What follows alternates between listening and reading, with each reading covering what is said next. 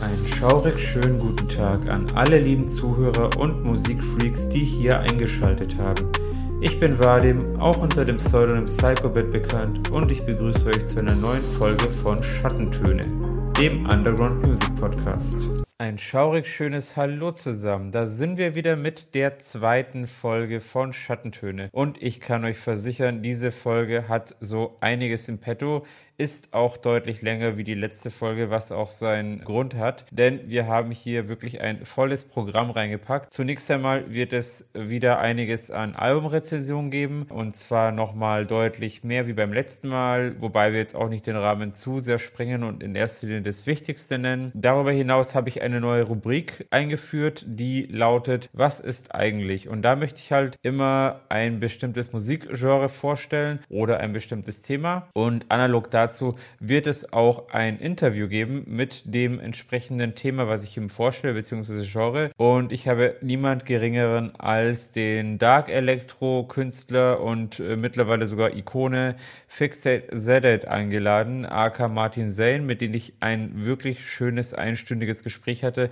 Darauf könnt ihr euch später wirklich freuen. Und zuletzt wird es noch einiges an Event-Tipps geben. Aber wir starten jetzt einfach mal mit den Albumrezensionen und fangen erst einmal bei den Metal-lastigeren Sachen an. Es ist viel passiert in den letzten beiden Wochen, also es gab wirklich eine ganze Menge Releases, so dass es mir nicht leicht fiel, mich auf bestimmte zu beschränken, damit wir den Rahmen hier nicht äh, sprengen. Mir sind wirklich einige gelungene ins Auge gestochen, beziehungsweise ich habe jetzt einfach mal die ausgewählt, wo ich der Meinung bin, dass die nochmal ein besonderes Augenmerk verdienen. Und das erste Album, was ich hier vorstellen möchte, ist von einer Band, beziehungsweise eher gesagt sogar einem Projekt namens Moonscar mit dem Album Blood Moon. Ich habe weder von dem Projekt bzw. von der Band vorher etwas gehört, noch sagte mir das Album etwas. Allerdings stach mir vor allem diese wunderschöne äh, darke Coveroptik ins Auge, die, sag ich mal, eine Friedhofslandschaft sehr schön darstellt, also beziehungsweise sehr ästhetisch, auf eine sehr ästhetische Art und Weise darstellt. Bei Moonscar handelt es sich um ein Gothic Symphonic Black Metal Projekt aus Griechenland und dieses Projekt bzw. diese Band wird von einer einzigen Frau geführt. Also es ist quasi ein One-Woman Black Metal Newcomer Project aus Griechenland, Thessaloniki um genau zu sein. Mit Blood Moon hat sie ihr erstes Album digital unter eigener Hand veröffentlicht. Dieses beinhaltet sechs Tracks, die wirklich eine große Länge aufweisen. Also ich glaube, das komplette Album hat ungefähr 40 Minuten Laufzeit. Was mir vor allem aufgefallen ist, es sind auch diverse Anspielungen auf Edgar Allan Poe. Das ist auch in den Lyrics zu finden. Die sind sehr poetisch und tiefgehend und äh, wie gesagt, also es macht wirklich einen schönen Eindruck. Hab dann also mal da ein bisschen reingehört und stelle wirklich eine Menge melodischer Gitarrenriffs äh, fest, die gut zur Geltung kommen, die wirklich auch extrem gut gespielt sind. Man hat viele symphonische Einlagen, atmosphärische Flächensound und natürlich auch knallharte Drums. Es ist natürlich die Frage, ob die Dame, die sich eher verdeckt hält, also man hat auch nicht wirklich viel Infos gefunden, ob die wirklich alles eingespielt hat oder ob da, sag ich mal, einige Samples auch vorhanden sind. Auf jeden Fall musikalisch wirklich top und eine starke Vocalaufnahme mit einer sehr angenehmen Screaming, Darbietung, sag ich mal also ist auch nicht immer so leicht, es wirklich so hinzukriegen, dass die Aufnahme wirklich gut klingt und angenehm klingt. Und es ist wirklich eine echt gute Produktion und ich kann das wirklich nur top empfehlen. Das zweite Album, welches ich hier vorstelle, stammt von einem fünfköpfigen Melodic Death Metal Urgestein, beziehungsweise handelt es sich dabei um die Pioniere des Melodic Death Metals aus Göteborg, Schweden, At the Gates, die neben Dark Tranquility und In Flames eine der allerersten Bands waren, die dieses Genre 1990 begründeten. Bei Melodic Death Metal handelt es sich ja um, wie der Name schon sagt, einen melodischen Death Metal Ableger. The Nightmare of Being ist jetzt auch schon das mittlerweile siebte Studioalbum nach über 30 Jahren Band bestehen. Und man muss schon sagen, also die Band hat schon auch einiges durch. Sänger Thomas Lindberg war, sag ich mal, auch nach der Trennung 95 bei anderen Bands aktiv, vor allem Krass-Projekte wie Skid System und Dysphere. Und At the Gates war schon immer bekannt als eine progressive und komplexe Band in diesem Bereich. Und wie gesagt, Melodic Death Metal hat sich so in den 90ern und auch 2000ern ziemlich etabliert, in den letzten Jahren eher weniger, ist aber wirklich bekannt als so der Göteborg, der schwedische Göteborg Göteborg Death Metal Ableger, also die Variante, die halt in dem Gefilden ihre Wurzeln hat und sich auch so in die ganze Welt verbreiten konnte. The Nightmare of Being ist bei Central Media Records erschienen, also eines der renommiertesten Labels im Metal-Bereich. Es ist instrumental sehr stark, doch ich finde die Vocals etwas anstrengend. Ich muss aber auch dazu sagen, At the Gates war noch nie so meine Band. Ich liebe Dark Tranquility. Bei In Flames bin ich mir oftmals nicht so sicher. Also da war das ein oder andere, hat mir zwar gefallen, aber At the Gates hat mich jetzt ehrlich gesagt selber nicht so wirklich erreicht. Die hatten ja auch erst ein Comeback seit 2014 und das ist das dritte Album nach dem Comeback sozusagen, nachdem man 20 Jahre fast nichts von ihnen gehört hat. Und ja, also es fällt mir schwer, das Ganze, sag ich mal, durchgängig durchzuhören. Also es ist schon sehr langatmig, gibt atmosphärische Passagen, aber es erreicht mich halt auch nicht so wirklich. Also ich denke mal, dass At the Gates wirklich eine große Fanbase haben und für Schattentöne ist es schon eine sehr große, berühmte Band, aber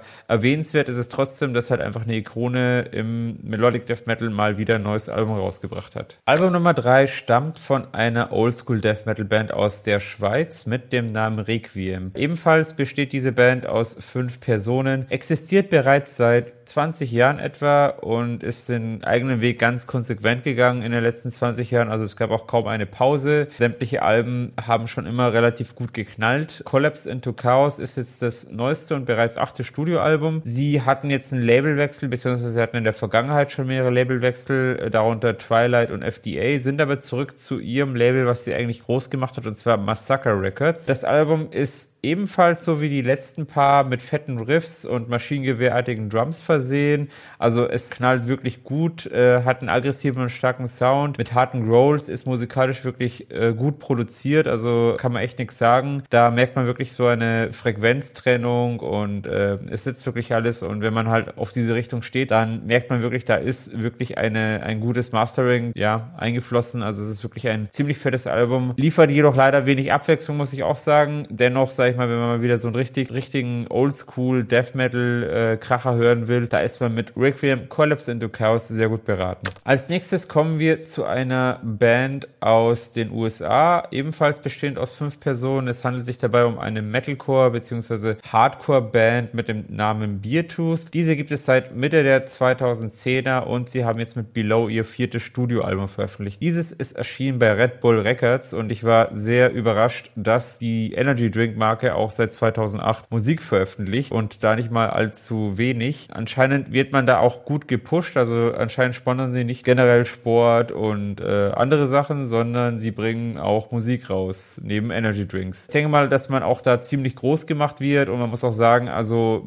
Beertooth ist zwar eine sehr Metalcore-lastige Band mit Rock'n'Roll-Einlagen, wirkt aber dennoch sehr massentauglich auf die Art, wie es inszeniert ist. Äh, es ist jetzt eben das vierte Album und alle vier Alben sind bei Red Bull erschienen. Ich habe auch streckenweise Assoziationen mit dem Glam Metal festgestellt, oder Glam Rock, sage ich mal so. Es ist eine Mischung aus gekonnt einsetzenden Breakdowns mit eingängigen Lyrics. Hat mich jetzt ehrlich gesagt auch nicht so bewegt. Ist jetzt auch nicht ganz so meins, muss ich sagen. Also für mich fehlt da ein bisschen Tiefe. In Schattentöne behandeln wir ja eher so Musik abseits des Mainstreams und da Beertooth als Metalcore-Band ja jetzt, sage ich mal, doch ein bisschen andersartig wirkt, dachte ich mir, spreche das hier kurz an. Aber das Album finde ich jetzt persönlich jetzt auch auch nicht so spannend auf Dauer. Also es dümpelt so vor sich hin und ähm, ja, also für mich persönlich eher langweilig, aber ihr könnt ja mal reinhören und eventuell taugt euch das. Mit der nächsten Band Eons sind wir wieder bei der Schweiz angelangt. Allerdings handelt es sich bei Eons um eine vierköpfige Modern Metal bzw. Metalcore Band. Modern Metal ist ja auch so ein recht neumodischer Ausdruck für einen Crossover Metal aus verschiedenen Richtungen, die, sag ich mal, ja, zum einen melodisch sind, zum einen progressiv sind, zum einen aber jedoch mit gutturalem Gesang wie im Death und Black Metal hantiert wird. Es ist auch, sage ich mal, recht abwechslungsreich, was hier die vierköpfige Band produziert. The Rotten Unknown ist ihr erstes Album, was sie unter eigener Hand und auch rein digital veröffentlicht haben. Es ist an sich ein klassischer Metalcore bezogen auf die Vocals. Also da wird zwischen Screaming und clean Gesang hin und her gewechselt. Das kommt auch ziemlich gut zur Geltung. Instrumental ist das wirklich sehr stark aufgenommen. Also das gefällt mir wirklich gut und ist auch sehr weitläufig inszeniert. Erinnert mich auch sehr an Bands wie Caliban oder auch Architects. Also wirklich eine sehr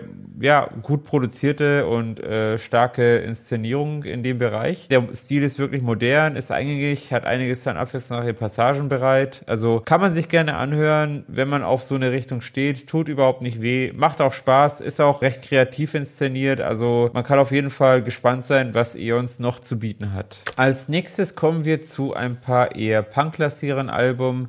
Hier habe ich als erstes die Band Twilight Creeps aus den USA, genau gesagt aus Orange County, California. Dabei handelt es sich um eine fünfköpfige Horrorpunk-Band, die mit Ghouls, Ghouls, Ghouls ihr drittes Studioalbum veröffentlicht haben. Die Band ist seit 2016 aktiv und seit zwei Jahren haben sie bei Springwood Records veröffentlicht, wo sie jetzt mit Ghouls, Ghouls, Ghouls ihr zweites Album bei diesem Label rausgebracht haben. Sänger Shane West war früher auch bei der Oldschool-Punk-Band Germs aktiv, falls jemand sie kennt. Also er ist jetzt auch kein Unbekannter. Das Album selber, beziehungsweise die Band selber, liefert einen sehr cleanen Sound. Also auch der Gesang ist ziemlich clean, äh, ziemlich sauber inszeniert. Es erinnert auch größtenteils eher an Pop-Punk und weniger an Horror-Punk. Also für Horror-Punk ist das Ganze musikalisch auch etwas zu soft, muss ich sagen. Auch wenn der Inhalt, sag ich mal, von den Titeln her und von den Texten schon horrorlastig ist. Aber es es könnte schon ein bisschen dreckiger sein, es könnte schon ein bisschen weiter treiben. Äh, also da habe ich schon was vermisst, muss ich sagen. Und die ganzen Songs, die ähneln sich auch ziemlich sehr auf diesem Album. Das ist so, als ob The Offspring Horrorpunk machen würden und irgendwie passt das alles nicht so ganz zusammen. Das dümpelt alles so vor sich hin, schafft eigentlich wirklich zu fesseln, liefert auch nichts Neues. Also leider ist das alles etwas zu mau auf Dauer. Aber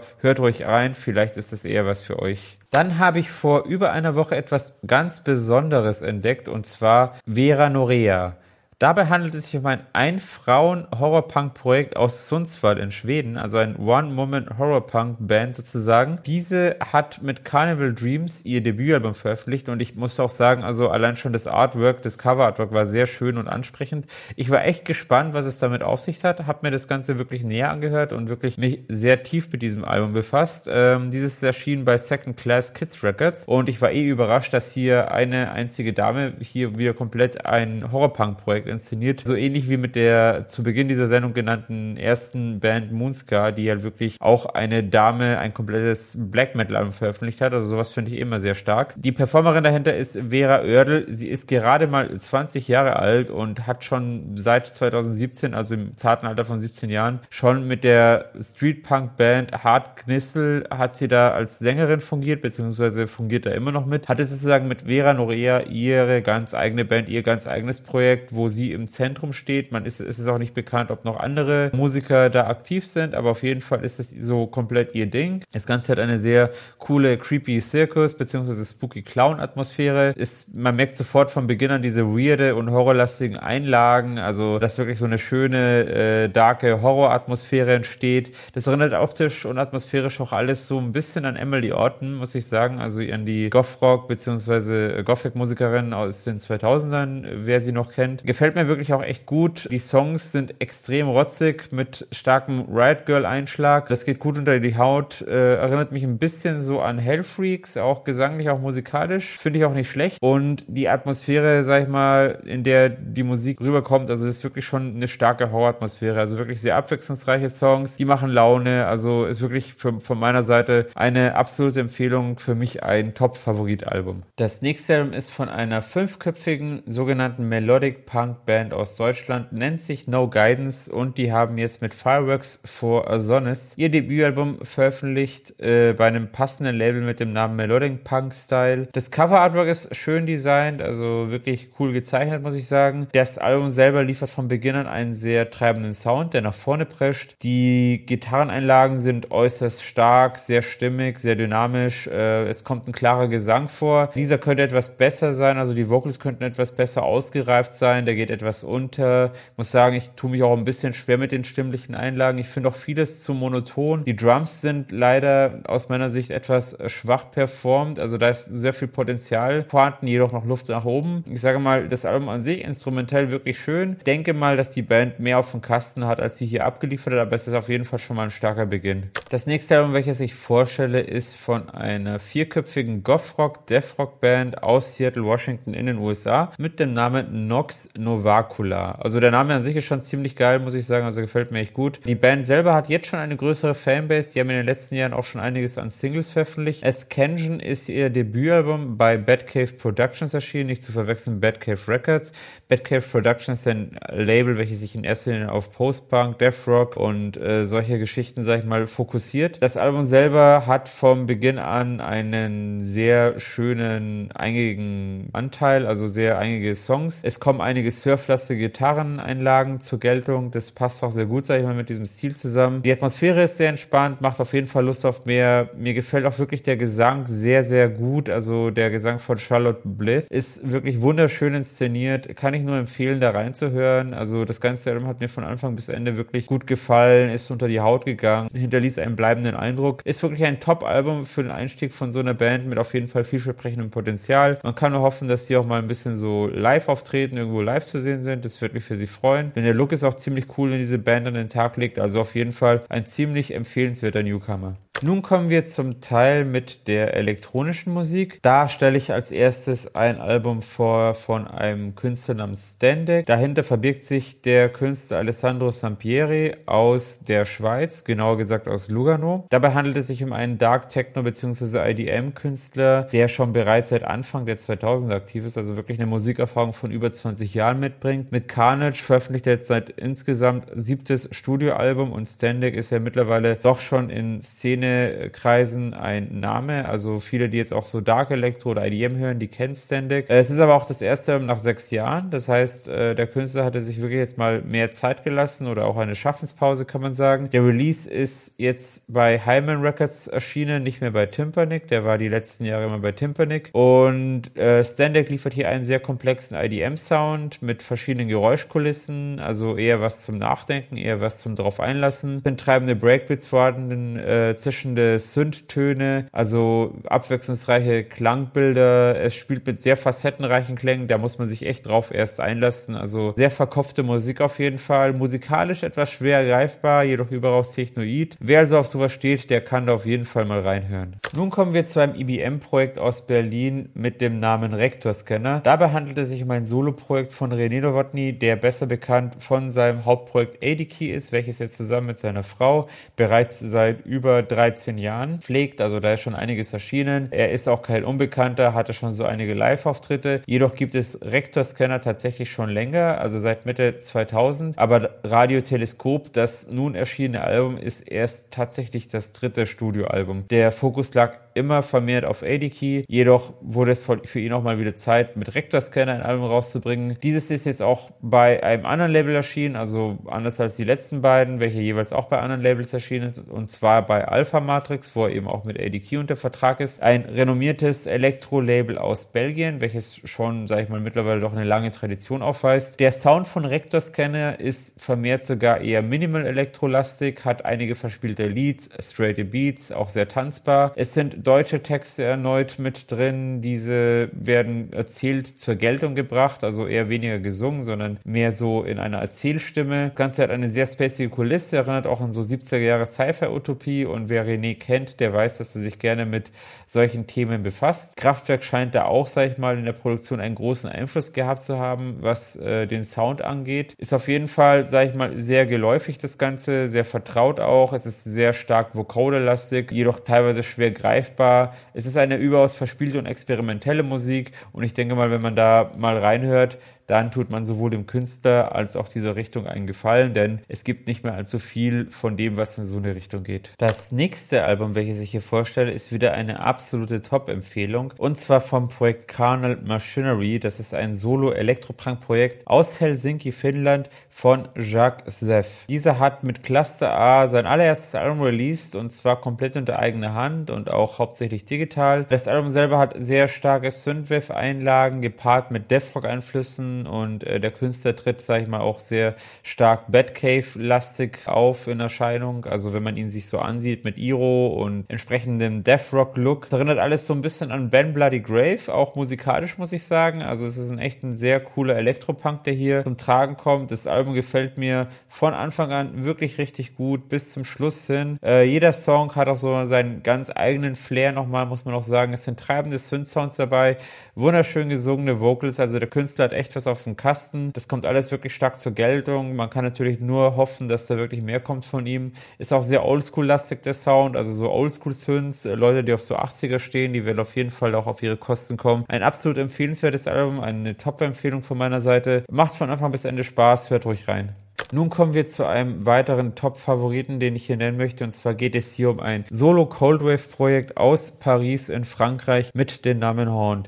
Dieses ist von Hélène de Thury geleitet, die hier mit Morning Tsunami ihr fünftes Soloalbum unter diesem Projektnamen rausbringt. Sie ist auch bekannt als Teil des Projekts Minute Machine und ist mit On seit Mitte der 2010er eigentlich aktiv, hat jetzt hier eben ihr fünftes Soloalbum rausgebracht unter eigenem Label bei Synth Religion. Die Künstlerin selber liefert schon immer einen sehr starken Coldwave Sound, mittlerweile sogar sehr Synthwave-lastig, was auch das neue Album angeht. Es sind sehr verträumte und sehr weitläufige atmosphärische Flächensounds dabei, tanzbare Beats. Das Ganze ist extrem abwechslungsreich, eine sehr gute Produktion, äh, wunderschöne Melodien. Also bei der Künstlerin selber kommt man immer voll auf seine Kosten. Der Gesang ist wirklich sehr gut, sehr treffend, wenn auch teilweise etwas verschwommen. Also das könnte ruhig ein bisschen klarer sein. Jedoch ist das Album an sich wieder eine absolute Top-Empfehlung. Also auch eins meiner Favoriten, also auch mein persönliches Album diese Woche. Und deswegen sollte das jetzt auch noch genannt werden, denn es ist mehr als nur eine Empfehlung wert wird. Zuletzt möchte ich hier noch auf einen Künstler aufmerksam machen, beziehungsweise auf eine Richtung aufmerksam machen, die hier vielleicht etwas abseits wirkt, denn es spielt, sag ich mal, so der Bereich Hip-Hop mit ein, beziehungsweise das ist die Wurzel. Es geht hier um Horrorcore, äh, das ist eine Richtung des Dark Hip-Hops und es ist, sag ich mal, auch doch schon sehr underground-lastige Musik. Äh, deswegen möchte ich hier auch mal ein Album nennen von einem Künstler namens Comatose. Der hat jetzt mit The Uglier sein bereits äh, siebte Studioalbum beim Label Cutthroat Productions herausgebracht. Es geht hier um den Horrorcore-Künstler Slim Pickens. Dieser ist bereits seit Mitte der 2000er aktiv und das Ganze ist wirklich sehr Halloween, Horrorlastig, auch das Cover-Artwork entsprechend ansprechend. Der Künstler selber trägt auf der Bühne eine creepy Maske, also hält sich auch gern verdeckt. Ist auch, sag ich mal, sehr authentisch mit dem, was er macht. Die Sounds sind super schwer, super düster, teilweise sogar ein paar Gitarreneinlagen dabei. Die Rap-Vocals sitzen sehr tief, beinhalten echt einige unheimliche Lyrics und darüber hinaus finden sich auch einige Filmzitate darin. Also mir persönlich gefällt sowas richtig gut, ist vielleicht nicht jedermanns Sache, aber ich habe da wirklich Spaß dran gefunden, denn die Horroratmosphäre kommt hier auch stark zur Geltung und ja, macht auf jeden Fall Spaß. So, das waren die Albumrezensionen für diese Folge. Ich hoffe, ihr konntet das ein oder andere für euch mitnehmen. Insgesamt gab es jetzt 14 Alben, die ich vorgestellt habe. Ihr seht also, es ist in den letzten zwei Wochen wirklich viel passiert und ich wähle hier auch nur so einen Bruchteil davon aus, was ich persönlich für relevant halte. Bevor es nun mit dem eigentlichen Interview mit Fixit Zedet weitergeht, möchte ich hier eine neue Rubrik ans Herz legen und zwar mit dem Titel Was ist eigentlich? Und deswegen reden wir hier von Was ist eigentlich Dark Electro? Richtig schön passend zu dem Interview mit Fixit Zedet, denn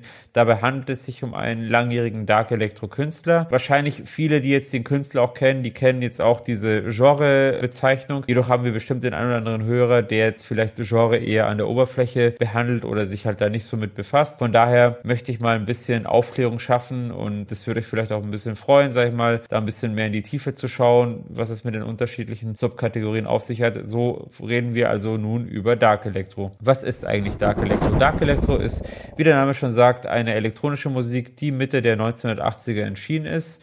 Basierend war das Ganze auf der Grundlage von EBM, also Electronic Body Music, welche schon seit Anfang der 80er gegründet wurde unter Einfluss von Post-Industrial, was tatsächlich auch schon so durch Bands wie Throbbing Gristle Ende der 70er entstanden ist. Als Begründer von Dark Electro gelten Skinny Puppy, die 1982 in Vancouver gegründet sind, Kanada. Und Kanada war auch, sag ich mal, die Dark Electro Hochburg schlechthin zu dieser Zeit. Weitere einflussreiche Bands aus der Zeit waren jedoch auch in Belgien zu finden, wie The Clinic und Vomito Negro. Das waren auch so ziemlich die einzigen beiden Länder, die in den 80ern vor allem mit diesen Musikrichtungen vorgeprescht sind. Und erst seit Anfang der 90er schwappte diese Welle auch über in die USA oder auch ganz Europa. Bedeutende Künstler der 90er sind unter anderem Velvet Acid Price, Placebo Effect, Benestrove, Trial, Seven Trees, Yellowwork und Evil's Toy. Düstere, partiell mehrschichtige Flächensound sind der grundsätzliche Bestandteil dieser Musik. Also es ist eine sehr komplexe komplexe Musik, eine sehr facettenreiche Musik, sehr strukturiert, viel verkopft, also viel zum Nachdenken anregendes ist drin. Natürlich auch, wie der Name schon sagt, düster, also Dark Electro. Es spielen auch einige elektronisch verzerrte Vocals eine große Rolle. Also diese sind auch meistens sehr un unterschiedlich inszeniert. Da gibt es kein Schema F, was das angeht. Und jeder Künstler hat so seinen eigenen Flair, den er da integriert. Tanzbarkeit nimmt bei diesem Genre aber eher eine untergeordnete Stellung. Also die Musik selber ist auch nicht so tanzbar wie manche andere elektronische Musikrichtungen, sondern eher zum Denken, äh, zum Nachdenken anregend und zum Genießen. Es soll eher, sag ich mal, durch diesen komplexen Sounds eine Atmosphäre schaffen, auf die man sich einlassen möchte. In den 2000ern war eher wenig bis kaum Erlebbares dabei. Also es ist auch wirklich kaum was nachgerückt und viele Fans und Musiker aus den 90ern, die sahen schon, sag ich mal, das Genre als tot an. Seit Mitte der 2010er formte sich jedoch ein Revival, vor allem durch viele Künstler von damals, die zum einen Comebacks gaben, als auch neue Künstler wie eben Fixate Zedit, Dead When I Found Her, Second Face und auch Golem, die das ganze Genre nochmal so ein bisschen aus der Presche hervorholten und dadurch auch andere animierten, wieder mehr auf die Bühne zu gehen, mehr zu machen und ähm, ja, es ist sozusagen auch so eine Art Nostalgiewelle, also es wird auch wirklich gelebt von einer bestimmten Altersgruppe, die halt auch das Ganze so in den ähm, 80er und 90er noch mitbekommen hat. Es kommt leider auch relativ wenig nach, doch beispielsweise so ein aufstrebender junger Künstler wie Second Face ist eine sehr große Hoffnung in dem Bereich. Was auch besonders noch aufgefallen ist, es gab auch in Bratislava eine starke Welle, beziehungsweise gibt sie da noch angeregt durch das Label Alien Production Records mit Disharmony, Terminal State, The Opposite Divine und noch einigen anderen Künstlern. Also das Ganze hat wieder ordentlich Fahrt aufgenommen, ist in den letzten fünf Jahren auch live überall äh, zu sehen gewesen, auf gewissen Festivals, äh, diverse Bands. Es gab sogar eigene Veranstaltungen dafür. Äh, lohnt sich auf jeden Fall, sich mal genau damit zu befassen. Und damit gehen wir gleich sofort weiter in das Interview mit Fixate Zedate und ich wünsche euch ganz viel Spaß dabei. Und ich begrüße nun hier bei uns im Schattentöne Podcast keinen geringeren als denjenigen, der in den letzten fünf Jahren Dark Electro revolutioniert hat, ein Genre, was eigentlich schon fast in Vergessenheit geraten ist. Wir reden hier von Bands wie Skinny Puppy und Velvet Acid Christ, die vor allem Anfang der 90er ihre Hochphase hatte. Und ähm, seit fünf Jahren etwa kam ein Mann aus der Versenkung, der, sage ich jetzt einmal, das ganze Genre wieder aus den Tiefen geholt hat. Ich rede von keinem geringeren als Fixate Zedate, aka Martin Zane, äh, der auch dafür gesorgt hat, dass viele andere Künstler sich animiert gefühlt haben. Und ja, heute habe ich Fixate Zedate, Martin Zane zum Gast. Es freut mich auf jeden Fall, dass du dir Zeit genommen hast, Martin. Ich weiß jetzt nicht, wie viele unserer Hörer dich schon kennen, aber ich würde mich freuen, wenn du mal ein bisschen was von dir erzählst. Jo, erstmal vielen Dank für die Einladung. Das mache ich natürlich sehr gerne. Ist auch mein allererster Podcast, glaube ich. Ähm, auch danke für die äh, viel zu freundliche Einleitung.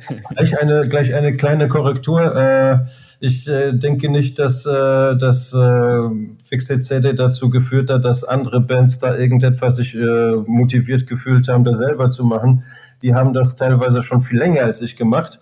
Ähm, aber vielleicht dadurch äh, ist da so ein kleiner, kleines Revival aufgekommen und wir alle dann so als Gruppe, ich würde sagen, dass es ein gutes Dutzend an Band, Bands ist, ähm, in Deutschland und in der Slowakei und äh, Amorphous noch zum Beispiel in England beziehungsweise Brasilien. Ähm, also ähm, ja, dass, das so, dass wir dann mehr oder weniger doch alle an einem Strang ziehen. Das aber nur zu deiner äh, sehr netten Intro. Sehr gerne. Keine falsche Bescheidenheit. Ich meine, ja. wir kennen uns ja doch schon einige Zeit und äh, ich sage mal so, also meine Meinung ist es schon, dass wahrscheinlich viele sich animiert gefühlt haben durch dich. Äh, aber ich weiß ja, wie du da gerne mal äh, denkst in der Hinsicht und auf jeden Fall macht dich das ja auch zu einem sehr sympathischen Kerl. Äh, aber wie ist denn das jetzt bei dir so entstanden? Also wie ist denn, wie ist denn beispielsweise dein Projektname entstanden? Das würde, glaube ich, mal mich und viele interessieren. Und ich selber frage mich oft, ob ich das richtig ausspreche oder nicht. Aber dadurch, dass du das ja auch so gesagt hast, Fixate Sedate, gehe ich mal davon aus, dass das so stimmt, oder? Ja, Fixate Sedate, also ein weiches, ein scharfes S. Äh, ah, okay. ähm, aber ansonsten, ähm, vor, naja gut, also im Nachhinein ist jetzt der Bandname natürlich ein Eigentor äh, merkst ja selber, dass du erstmal nachfragen musstest, im Grunde, wie das richtig ausgesprochen wird. Äh, ich sag's dir, das war äh, aus der Not geboren. Äh, alles, was irgendwie damals cool und eingängig war, war schon äh, doppelt und dreifach vergeben. Und ähm, und ja, keine Ahnung, da, ich mochte diesen Hackersprech und, und Skinny Puppy haben ja auch einen Song, der heißt La Humanate, ne, die B-Seite von, ich glaube, Inquisition. Und äh, haben also das, äh, das Suffix 8 ATE als 8 ersetzt. Mhm. Und ähm, ja, dann dachte ich, dann mache ich das halt auch. Ähm, und ja, das, also ich würde es nicht nochmal machen. Ähm, und ich würde hoffen, dass mir dann heute was Besseres einfallen würde. Ähm, was äh, die Leute wissen, wie sie aussprechen müssen äh, und was es bedeutet. Äh, aber naja, es ist wie es ist äh, und vielleicht hat es ja auch ein bisschen dann dadurch, ähm, also grenzt sich ein bisschen ab vielleicht. Mhm, mhm. Also du hast jetzt gerade schon eine Band erwähnt, die ich auch eingangs genannt habe, Skinny Puppy. Ähm, also ich gehe jetzt mal davon aus, und das wissen wahrscheinlich auch viele andere, dass es wahrscheinlich auch einen sehr großen Einfluss auf dich, deine Person und deine Musik genommen hat. Ähm, also war das denn wirklich so ein erster Einfluss oder was waren denn so allgemein deine ersten Einflüsse? Wenn wir, oder du kannst gerne mal auch ein bisschen deinen persönlichen Bezug zu Skinny Puppy noch erzählen. Das würde uns, glaube ich, alle interessieren. Ja, also äh, ich habe eigentlich eine klassische Musikausbildung. Äh, ich habe elf Jahre am äh, Konservatorium in Mainz ähm, Musiklehre und Klavier gelernt. Wow, okay. Und habe ähm, hab eigentlich so die erste coole Band in Anführungsstrichen nicht gehört, da waren The Cure. Mhm. Ähm, also das war dann zumindest schon mal so eine, also die dunklere Richtung sozusagen. Hab dann aber äh, jahrelang so die Grunge-Phase mitgemacht und äh, fand alles, was elektronisch äh, war, im Grunde Techno und grauenhaft, weil das äh, auch parallel äh, Anfang Mitte der 90er natürlich Techno hier gerade in Frankfurt riesig war. Mhm, und das fand ich also ganz, ganz grauenhaft eigentlich. Und dann hat mir ein Kumpel die Last Rides und die VV6 äh, gegeben und hat gesagt, äh, hier, äh, hört ihr das mal an, äh, nicht den dummen Gitarrendreck, hört ihr das mal an. Und äh, ich habe ihn natürlich belächelt und äh, naja, also äh, ich höre es mir mal an. Und dann, und dann laufen die ersten Töne von. Ich glaube, das erste, ich glaube, ich, glaub, ich habe mit Vivi66 angefangen, weil er gemeint, weil er tatsächlich gemeint hat, dass die, äh, dass die äh, melodischer ist. Okay. ähm, also da waren also praktisch so die, die ersten Skinny Puppy Töne, die ich jemals gehört habe, waren, waren dann Dogshit, ne? Und ähm, ja, und, und habe das ganze Album wirklich an einem Guss angehört und Last Rides dann gleich hinten dran und, und musste feststellen, dass ich, äh, dass, dass ich das nicht verstehe, dass, äh, dass ich die Musik nicht verstehe. Wo ist der Refrain, wo ist die Strophe, warum wiederholt sich ja nichts, warum, warum ist denn hier nichts melodisch, an dem man sich festhalten kann, ja. Mhm. Das, ähm, also damals fand ich schon, äh, damals fand ich auch Testure einfach äh, praktisch Krach, ne? Weil, weil du, wenn du noch nie sowas gehört hast, dann ist dann ist auch praktisch der poppigste Song von denen, äh, also einfach äh, unerhörter Krach buchstäblich. Ja. Aber das ist wahrscheinlich auch vielleicht so der Reiz. So, man spricht ja auch oft von Gegensätze ziehen sich an und ich kann mir vorstellen, dass wenn jemand eine, jemand eine sehr äh, klassische äh, Ausbildung erlebt hat, wo man sozusagen eher so in der Harmonielehre schwimmt, ja. dass er da einfach so ja, wie soll ich sagen, so einen Bezug zu etwas anderem hat, was eben für einen selber in der gewissen Zeit als Nichtmusik erscheint, oder? Ja, also, ja, äh, also ich konnte, ich konnte nachvollziehen, dass das etwas ganz Großartiges ist, aber ich hatte, ich hatte da keinen Bezug dazu. Ich konnte, konnte nie sagen, was es ist und äh, ich wusste, ich bin noch nicht so weit. Mhm. Äh, und habe hab ihm die CDs zurückgegeben, habe ihm genau das gesagt, was ich dir jetzt sage. Und ähm, und, und dann, ich weiß nicht, und dann zwei Jahre später habe ich mir einfach, einfach alles von Skinny Puppy auf einmal gekauft. So. Und dann oh, okay. plötzlich war dann, da, da habe ich schon Pitchfork und Rumscat äh, gehört und so, da bin ich also äh, so 97, 98 dann, also eigentlich relativ spät für meine Verhältnisse, weil ich ja die ganze Grunge-Phase noch bis, bis äh, 96 oder 97 mitgemacht habe. Ähm, äh, dann halt so langsam in den Dark Elektronischen und Industrial ein bisschen und halt alles, was irgendwie auch mit Elektronik zu tun hat. Und da, da ist mir Papi wieder eingefallen und äh, dass die äh, cool waren und äh, dann natürlich noch mit zwei, drei Empfehlungen von, von dann äh, Kollegen, die solche Musik dann auch schon gehört haben. Dann habe ich mir einfach die komplette Diskografie von denen auf einen Schlag gekauft. Und dann gab es natürlich auch kein Zurück mehr. Ne? Auf, auf, was für ein Medium dann? Also, CD, alles CD. Ja, okay. hm. also, bei WOM war das. Ich glaube, ich in Frankfurt zum WOM gegangen, der hat eine CD 36 Mark 99 gekostet und da habe ich mir, glaube ich, äh, zwölf Stück gekauft. Also alles, okay. was innen da war, alles. Also und, war, äh, waren CDs schon immer so dein favorisiertes Medium? Weil ich meine, du bist ja auch, sag ich mal, doch zu einer Zeit aufgewachsen, da war ja die Vinyl, die kam ja da schon raus, glaube ich. Also da warst du wahrscheinlich Teenager. nee, ja, also klar, äh, nee, äh, Teenager nicht. Äh, Teenager, da kam die CD raus. Äh, da, CDs gibt es ja, glaube ich, ab 89, 90 oder sowas, ja. Ja, doch. So ähm, Das heißt, da war ich äh, 13. Ähm, ich habe als Kind meine erste Schallplatte war Arena von Duran Duran. Mhm. Also gar nicht so peinlich für, für ein kleines Kind. Ähm, Überhaupt nicht. äh, aber dadurch, also Peinlichkeiten habe ich mir dann später erlaubt. Aber, ähm, aber die erste CD war, glaube ich, von The Police Greatest Hits oder von Eurythmics Greatest Hits. So, so, das waren die ersten zwei damals so. Ich, ich frage auch deswegen, weil ich erst mich erinnere an einen äh, Post von dir, in dem du eben gesagt hast oder gefragt hast, äh, inwiefern man sich für Vinyl interessieren würde, weil ich eben auch so mitbekommen habe, okay, die Medien, unter denen Fixate Zedate immer erschienen sind, in erster Linie ist auch eben die CD gewesen, die Scheibe und nicht die Platte. Ja. Und ich meine, wir wissen ja alle so, dass jetzt in den letzten zehn Jahren vor allem die Vinyl ein ganz schönes Revival erlebt hat und gerne sehr viele äh, Käufer, sag ich mal, vermehrt auf Vinyl schwören. Ähm, wieso ausgerechnet war eigentlich die CD dein favorisiertes Medium und nicht die Vinyl? Naja gut, angef angefangen, also in erster Linie, die ersten zwei Alben habe ich ja alleine gemacht und da, da war von Vinyl überhaupt keine Rede. Das dieses Revival, Vinyl Revival ist jetzt was, fünf, sechs Jahre alt oder so.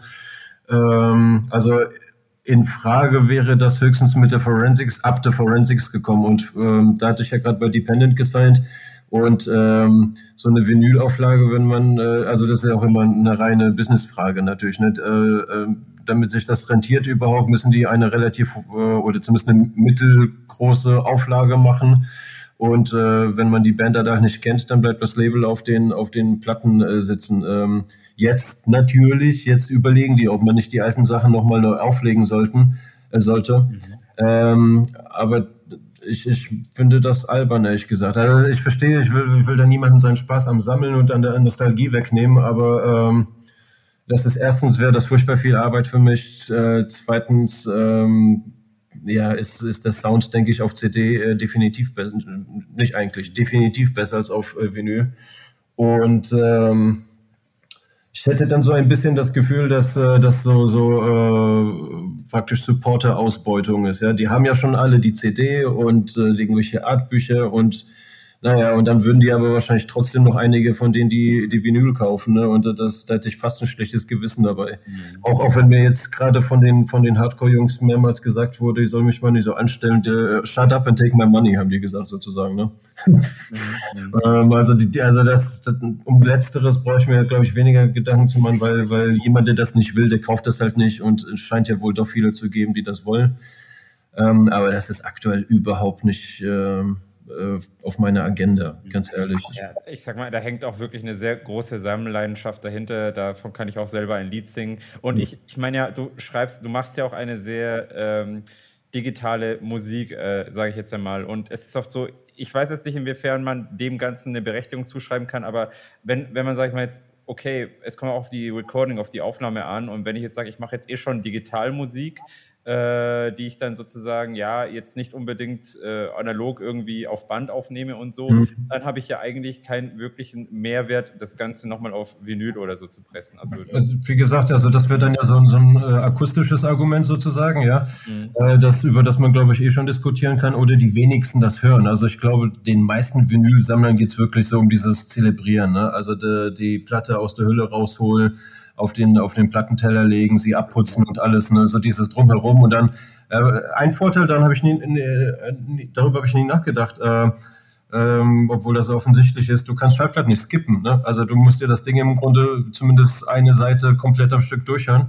Mhm. Das hast du bei CDs natürlich mit Fernbedienung, da gefällt mir nicht, gefällt mir nicht, gefällt mir nicht, dann, dann, äh, dann äh, also es ist schon das Drumherum ist ein intensiveres Erlebnis. Das, das möchte ich nicht leugnen. Das möchte ich nicht leugnen. Ähm, aber ich, also ich würde, ich persönlich würde niemals jetzt anfangen, plötzlich Vinyls zu sammeln. Ich habe als Kind, wie gesagt, ich habe vielleicht 20, 30 gehabt, aber so meine, meine bewusste Musikwahrnehmung, das hat mit CDs angefangen und äh, die sammle ich auch nicht mehr. Ich kaufe nur noch digital mittlerweile. Mhm. Ähm, aber, aber es war immer die CD und irgendwie finde ich das auch so ich habe da auch nicht diese, diese, diese Bedürfnis dann nur für mich mal eine Vinyl gemacht, äh, eine, also von einem neuen Album dann auch noch eine Vinyl-Ausgabe zu haben oder sowas. Äh, da habe ich dieses, diesen Bezug gar nicht. Mhm. Also, Ja, der Mensch ist halt dann doch irgendwo ein Gewohnheitstier, oder? Also ich schätze, schätze mal, womit man anfängt, womit man aufwächst, das ist dann auch so das favorisierte Ding und da hat man dann selber, wie du sagst, eben die Nostalgie dahinter. Und naja, aber manche, sag ich mal, springen gerne auf so einen Trendzug an und ja, gen genau, also das... Äh, also auch, auch das ist völlig okay. Also ich kann jeder natürlich machen, wie er möchte. Ähm, aber, aber die zwei, drei Leute, die auf irgendwelche Vinyls von mir warten, äh, die muss ich leider enttäuschen, glaube ich. Genau. Aber weil du jetzt eben auch von ersten Releases von dir gesprochen hast, also ich weiß ja, ja dein erstes Album, die Humanophobia, die habe ich damals noch gar nicht so bewusst im Alter von ähm, 18 Jahren wahrgenommen. Ich kannte dich ja aus einer Bunker Tracks Compilation, also das war so mein erster, erster Bezug. Ähm, sag ich mal, zu dir. Und mich würde es aber generell mal interessieren, wie waren denn deine allerersten Erfahrungen mit der Musikproduktion in elektronischer Richtung? Also du hast ja schon äh, die Leute, also äh, die Hörer ein bisschen aufgeklärt, dass es sozusagen, dass du eigentlich aus einer klassischen Ausbildung kommst. Aber wie war denn dann, wie waren denn da so deine Anfänge, dass du gesagt hast, so jetzt fange ich an, hier elektronische, mhm. digitale Musik zu machen? Äh, auch da muss ich nochmal zu meiner klassischen Ausbildung kommen. Äh, ich habe ich hab, ähm, basierend auf der ganzen Musiklehre und so weiter, äh, habe ich einfach irgendwann mal angefangen, ähm, Gitarrensongs zu komponieren. Also da hatte ich im Grunde schon ein komplettes Album zusammengeschustert für Gitarre, Gitarre. Oh, ja, also äh, komplett, komplett Gitarre und, und Bass. Also Schlagzeug nicht, weil das wusste ich nicht, wie man spielt und äh, am, Re am, Rechner wusste ich natürlich auch nicht, wie das geht. Und dann eben, als ich dann äh, praktisch komplett von Gitarrenmusik auf Elektronik umge umgeschwungen bin, ähm, hatte ich durchaus Lust, äh, dann praktisch mich dann auch in diesem Bereich zu versuchen. Und dann hat, hat mir eine Freundin zum Geburtstag die äh, Reason, so eine Reason Demo-Version oder Reason Light-Version oder sowas ähm, mhm. geschenkt. Äh, ist von Propellerheads ist das die DAW. Ähm, Gerade die alle, da waren die ganz neu auf dem Markt, das war deren allererste Version sozusagen. Und ähm, ja, so ein bisschen rumgemacht, rumgemacht, hat Spaß, Spaß gemacht. Und tatsächlich gab es so einmal so einen Moment, den erzähle ich immer ganz gern. Da stand ich von meinen äh, über 1000 CDs und wusste nicht, was ich hören soll. Äh, und hatte plötzlich so eine Melodie im Kopf und dachte, ach, darauf habe ich jetzt Lust. Und dann ist mir aufgefallen, dass, äh, dass es das noch gar nicht gibt und dass ich mir das gerade ausgedacht habe. Und das war dann auch noch so, so ein, praktisch so ein, so ein Moment, wo ich mir gesagt habe, äh, ja, dann mach das doch mal. Wow. Wow, also wirklich so aus dem Geist heraus gesagt, hey, äh, jetzt habe ich das Tool, jetzt habe ich die Melodie im Kopf, jetzt schieß mal ja. los sozusagen. Ja, klar, natürlich. Also die, die ersten Anfänge waren natürlich, äh, wie mit vielem, was man zum ersten Mal macht, äh, äh stümperhaft. Äh, aber klar, also Spaß hat's gemacht. Also ich, ich fand auch meine allerersten Musik- oder Songversuche auch total geil natürlich, ne? Mhm. Äh, weil ich total stolz auf mich, so ähm, im, im Nachhinein natürlich deutlich weniger. Ähm, aber Spaß hat's gemacht und das, das, das war das Wichtigste immer, dass ich da immer Bock drauf hatte, weiterzumachen. Und weil du halt eben Reason erwähnt hast, also das ist, soweit ich jetzt auch weiß, soweit wir halt miteinander gesprochen haben, auch nach wie vor so äh, das Tool deiner Wahl, oder? Also ja. wir sind ja jetzt in Version 12 mittlerweile schon angekommen und wenn du schon seit Version 1 dabei bist, also wirklich äh, Respekt, muss ich sagen. Ja, also ähm, hat, hat äh, praktisch alle Funktionen, die man braucht, äh, erst auch so ab V8 oder V10 oder sowas, aber jetzt, jetzt, jetzt gibt es wirklich überhaupt nichts mehr, was, äh, was äh, Reason nicht kann, was andere DOS können. Deswegen, äh, und äh, ja, da, hast ja schon vorhin gesagt, Gewohnheitstier, ne? Äh, also es wäre jetzt für mich äh, ein mega Albtraum, mich neu irgendwo einarbeiten zu müssen, auch wenn das natürlich vom Prinzip alle sehr ähnlich ist. Ähm, aber ja, äh, Gewohnheit und ich mag die Ästhetik von Reason und die Handhabung und äh, den Sequencer und sowas. Äh, aber das ist zu 99 Prozent äh, Gewohnheit. Da, da gibt es mhm. viele, viele, die natürlich sagen, dass, es, äh, dass die gar nicht mit Reason arbeiten können. Aber hast du dir schon mal auch ein anderes Tool angeschaut oder überlegt äh, mit einem anderen? Nee, also nicht, nicht ähm, angeschaut, ja, beziehungsweise, keine Ahnung, wenn ich im Studio beim Kumpel sitze oder sowas, dann sehe ich ja, womit die arbeiten. Und, ähm, und das bestätigt mich aber eher gesagt nur darin, ähm, mit Reason weiterzumachen. Nicht, weil es irgendwie schlecht ist oder sonst was, aber es ist einfach unübersichtlicher und ich finde es nicht mehr un unübersichtlich. Was, was aber, äh, äh, den tue ich da vielleicht Unrecht, weil ich Kinder natürlich nur äh, die absolute die absoluten, was weiß ich, 1,2 äh, Prozent von dem Ding äh, ohne und äh, habe dann nie eine Einweisung bekommen oder sowas. Aber das war auch einfach niemals nötig, weil ich bleibe bei Reason, die bleiben bei Logic oder bei Cubase oder sonst was oder Ableton und machen dann halt ihr Ding. Mhm, mhm. Ja, also auch genannte Tools von dir, also was du jetzt eben gerade gesagt hast, habe ich mir auch selber angeschaut und ich muss sagen, Reason selber hat ja schon ein ganz eigenes Konzept und ich bin auch der Meinung, wenn man sich in Reason auskennt und viel mit Reason macht, dann kommt man erstens mal schwer woanders rein und möchte dann aber auch nichts anderes nutzen, sage ich mal. Also das ist halt, das kann ich dann gut nachvollziehen, weil vor allem Ableton ist schon ein Tool, was mir persönlich oftmals eher schwer gefallen ist äh, ist wo ich aber sage, okay, das hat schon ein bisschen mehr so Ähnlichkeit mit den genannten anderen Tools, wie jetzt eben mhm. Cubase oder Logic und so. Aber Reason sticht wirklich heraus mit dem ganz eigenen Konzept. Von daher kann ich verstehen, hey, so nach dem Motto Never Change a Running System, wenn das halt schon für äh, einige Alben bei dir so funktioniert oder die Töne erzeugen konnte, die du in deinem Kopf hattest, weil das hast du erwähnt, dass du da quasi so, so an die Sache rangehst, dann warum nicht? Also warum sollte man da irgendwie da nochmal was anderes? Du kann, kannst jetzt seit, glaube ich, V10 kannst du dann halt jetzt auch äh, externe VSDs dann äh, halt dazu kaufen. Ne? Und das, das ging davor nicht, aber ja, also jetzt sind dem praktisch überhaupt keine Grenzen mehr gesetzt. Das heißt, ich kann praktisch mein, meine Grunddoor nutzen und dann auch noch andere Synthesizer-Effekte und so weiter und, und, VSDs aller Art dann halt noch äh, einfach mir dazu kaufen und dann in Reason praktisch benutzen, ja, im Rack. Hast, hast du dann eigentlich so eine Art äh, Lieblings-Synthesizer oder Lieblings-VSD? Möchtest du uns das verraten? Also, den, ja. welchen du am liebsten nutzt? Also von Arturia das ganze Pack, das ist, äh, das ist cool. Ähm, ein Profit ist dabei und ein, äh, ein Jupiter. Ähm, also die ganz gerne, aber also Thorn, ich, komm, ich, weiß, ich weiß nicht von welcher Firma das immer ist. Ich kann dir, warte, ich habe Reason gerade auf, ich kann mal ein bisschen gucken. Ja, kann ja gerade gucken. Ich habe heute tatsächlich zum ersten Mal seit zweieinhalb Monaten wieder angefangen, was Neues zu basteln. Ah, schön. Da kannst du uns dann später auch mal ein bisschen was erzählen, ja. Warte, lass mich, okay, Aber ich überlege mal. Von, von äh, Rob Papen gibt es so ganz, ganz viele. Äh, der, hat, der hat coole, ähm, so, der hat einen schönen weichen Sound, der so ein bisschen in Richtung Jean-Michel äh, Michel Jarre geht. Äh, mhm. Was ich nie prominent benutze, weil mir das dann zu soft ist, aber gerne so ein bisschen im Hintergrund äh, gedudelt. Das, das benutze ich ganz gern. Sozusagen die Klassiker neu aufgelegt, kann man sagen, oder? Also, klar, klar. Meinst, ja. mhm. klar. Und dann aber halt für, für was weiß ich, für Bässe dann auf, oh, was weiß ich, irgendeine Bass Station und äh, für, für Pads dann den Profit oder ähm, für Drums habe ich dann, ähm, da, da, benutze ich tatsächlich die, die Reason internen Drumcomputer, Redrum und den äh, Kong, glaube ich. Mhm. Habe mir dann noch zusätzliche, noch einen zusätzlichen gekauft, das auch von Propellerheads, äh, der heißt Umf.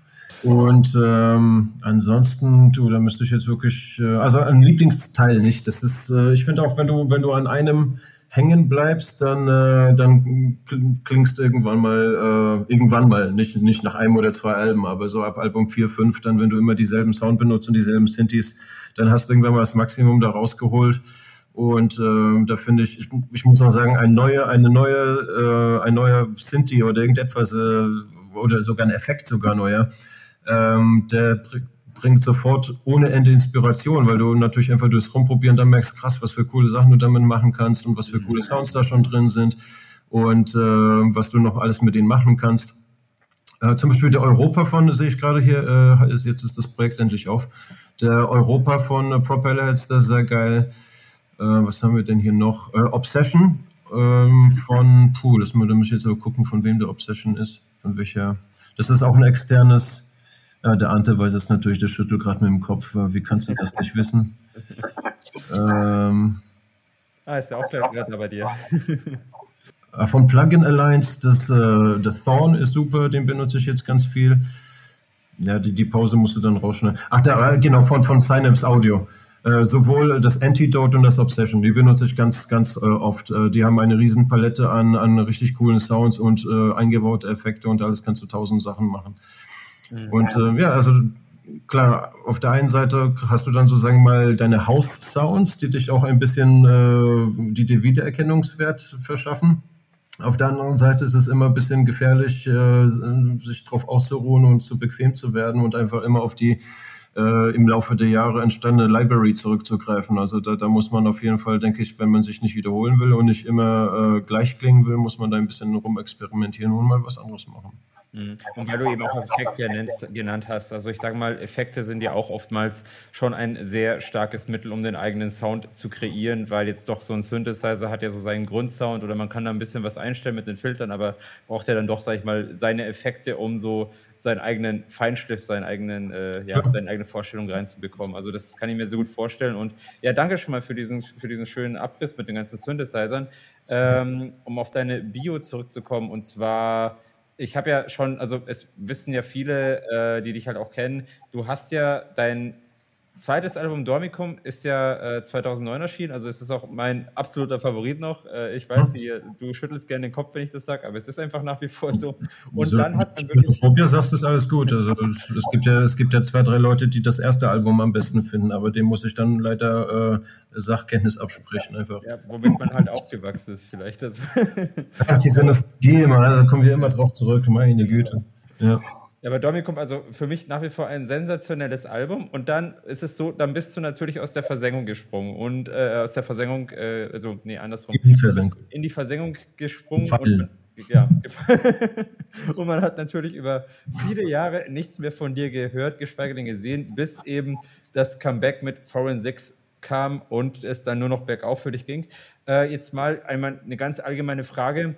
Gab es einfach eine Zeit, in der du eben keine Musik gemacht hast, äh, also weil eben der Abstand so lange war? Mhm. Und ähm, ja, warum denn? Also falls du uns das ein bisschen näher bringen möchtest. Also die, die, die längste bewusst genommene und absichtlich genommene Pause hatte ich bis heute. Das seit, wie ich gerade gesagt habe, äh, ich habe seit Mitte April nichts gemacht äh, an neuen Songs und die habe ich bewusst genommen, weil ich einfach äh, innerlich ausgelaugt war und äh, die Batterie leer war. Ja. Ich habe im Grunde die letzten zweieinhalb Jahre mindestens, wenn nicht, wenn nicht dreieinhalb Jahre, im Grunde eigentlich permanent äh, Songs gemacht. Äh, wow, wow.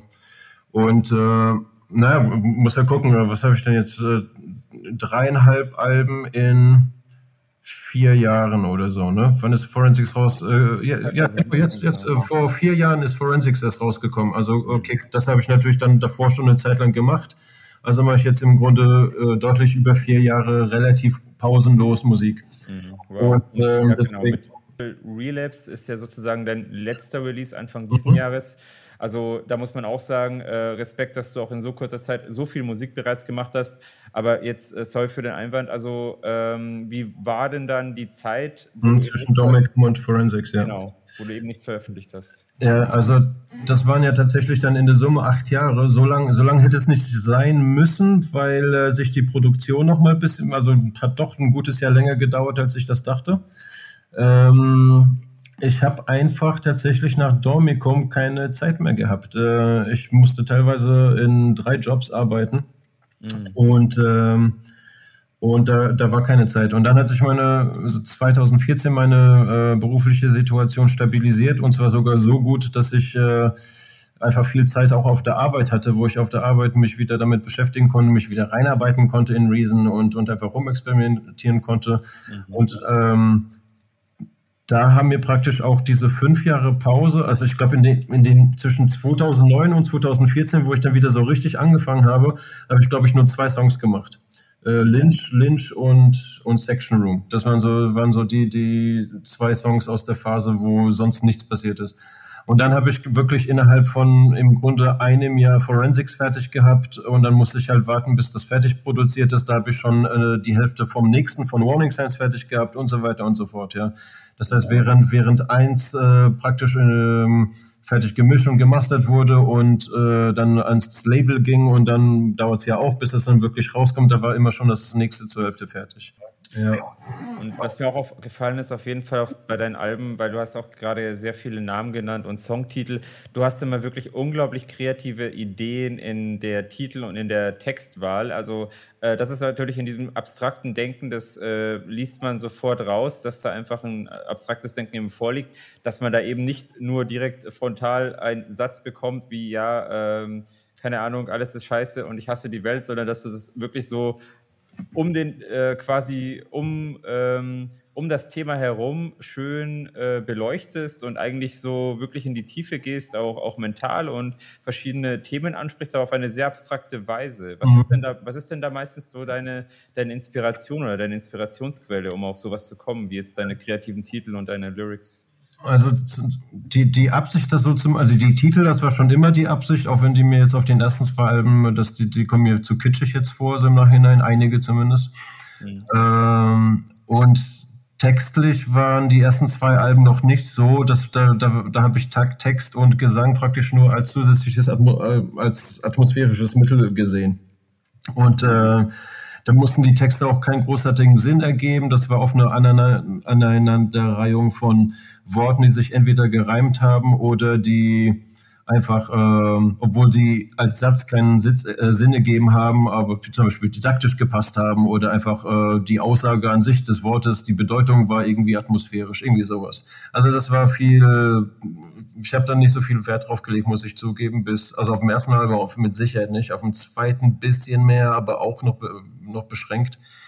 Und dann so richtig Mühe gegeben habe ich mir dann tatsächlich mit Texten bei Up, Up, Up Forensics. Mhm. Ähm, weil, weil da dieses Konzept einfach äh, hat mir gefallen, eben, dass das äh, gescheiterte Freundschaften und Beziehungen äh, anhand praktisch oder als äh, beziehungsweise die Forensics als Metapher für gescheiterte Freundschaften und, und Beziehungen steht. Ne? Also die, die Postmortem-Analyse, warum hat das nicht geklappt? Mhm. Ähm, und da, äh, wenn du schon praktisch, wenn der, wenn das, wenn der Albumtitel schon im Grunde eine Analogie oder eine Metapher ist, dann, dann wollte ich die Song, die Songtitel und beziehungsweise die Texte dann auch so machen. Und das habe ich mir dann einfach beibehalten. Äh, wie ich das mache, meine Güte. Also ich lese viel ähm, auf Englisch, ganz viel. Mhm. Und ähm, äh, habe hab einen okayen, okayen Wortschatz. Ähm, äh, natürlich äh, hilft das Internet ab und zu mal. Gibt es ja so sein, so Rhyme Zone oder sowas, keine Ahnung halt, ja. Wenn dir mal dann ein Wort fehlt oder sowas, ne, äh, dann kriegst du dann halt 300 Vorschläge und dann reicht es, wenn eins davon Sinn macht, ne, und passt zum Text, dann, dann machst du das, ne. Ich finde also, es sehr witzig, dass du Rhyme Zone erwähnst, weil damit wurde ich auch schon konfrontiert auf der Suche nach Texten. Also. Ja, ja, klar. Ähm, also klar, also wenn du, wenn du merkst, du bleibst hängen und es ist nur ein Wort, dann, äh, bevor ich hier drei Stunden den Kopf zerbreche, dann, dann warum nicht das Internet nutzen, das dafür gemacht das ja wohl extra dafür gemacht wurde. Ja. ja. und, ähm, und ansonsten, äh, keine Ahnung, Wortkreation oder sonst was oder mal ähm, ja, ein bisschen mogeln geht natürlich auch, keine Ahnung. Äh, du, du hast einen Satz, der an sich cool klingt, aber der passt didaktisch nicht gerade in den Beat rein oder sonst was. Dann lässt du halt ein Wort weg, ja, einfach, und schreibst es aber ins Booklet rein in Klammern oder sowas halt, ja. Also, aber das sind so, so, so kleine Tricks, so selten. So generell, ähm, klar, also schon ein bisschen das, was du gesagt hast, das Leben ist scheiße, aber halt nicht äh, ohne, ohne es wortwörtlich zu sagen. Ne? Mhm. Ich, ich, mag das, ich mag das, wenn ein Text Interpretierungsbedarf hat und, und Potenzial vor allem. Also wenn, wenn er bei zehn Leuten, äh, bei, von zehn Leuten acht Leute ihn anders verstehen dann, dann habe ich das richtig gemacht. Mhm. Das impliziert schon meine nächste Frage, und zwar, wie du denn da so an so ein Songwriting dann rangehst. Also ich meine, ein bisschen hast du das quasi schon äh, erzählt auf diese Weise zu sagen, okay, äh, du holst dir einfach hier und da Inspiration und schaust, was da irgendwie so dazu passt. Aber entsteht bei dir erst die Musik im Kopf und dann der Text oder äh, wie, wie läuft das ungefähr ab bei dir? Also wenn du sagst, du möchtest jetzt einen kompletten Song fertigstellen immer die Musik zuerst, immer. Also es ist noch nie passiert, äh, dass äh, ich eine Textzeile im Kopf hatte und dachte, ähm, ich, ich denke, das machen hauptsächlich Leute, die wirklich gute Sänger sind oder Sänger haben. Also Songwriter, die Songs für Sänger schreiben. Äh, da könnte ich mir vorstellen, dass die dann so eine, so eine Textzeile im Kopf haben und dazu gleich eine Melodie und dann darum herum den Song basteln. Das ist mir noch nie passiert, kann ich nicht. Also ich fange mich verschieden. Also am liebsten mit, mit einem Beat, der dann als Fundament schon mal dient und ich da, darum herum ähm, rum experimentieren kann. Manchmal habe ich zum Beispiel auch eine ganz konkrete Vorstellung äh, von einer Bassline oder einem Beat eben und versuche das dann halt so gut es geht einfach umzusetzen, eins zu eins. Mhm.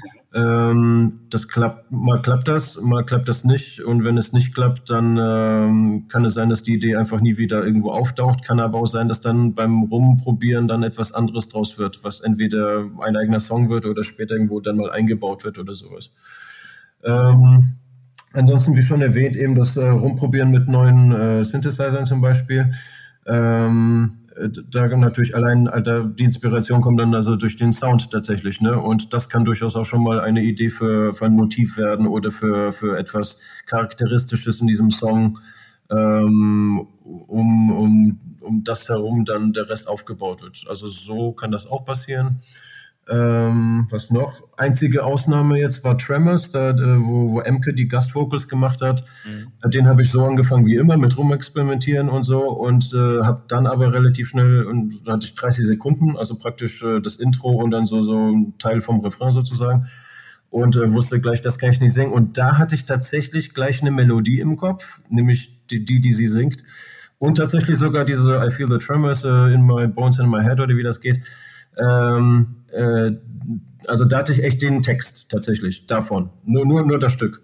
Also das war das erste Mal und deswegen auch meine, meine äh, Theorie, dass äh, vielleicht, wenn ein Musikproduzent bewusst oder ein Songwriter bewusst für, äh, mit einer Sängerin oder einem Sänger im Hinterkopf ähm, äh, komponiert, dass er da auch mal ein, eine Textzeile als Basis nimmt. Weil da war das tatsächlich ein bisschen so. Ja. War auch die Musik zuerst, aber da war eben ihre Stimme im Hinterkopf und auch äh, ein, zwei Textzeilen, äh, die waren dann äh, auch mit inspirierend und dann hat das alles so relativ schnell zusammengepasst. Ja, wunderschön, ja.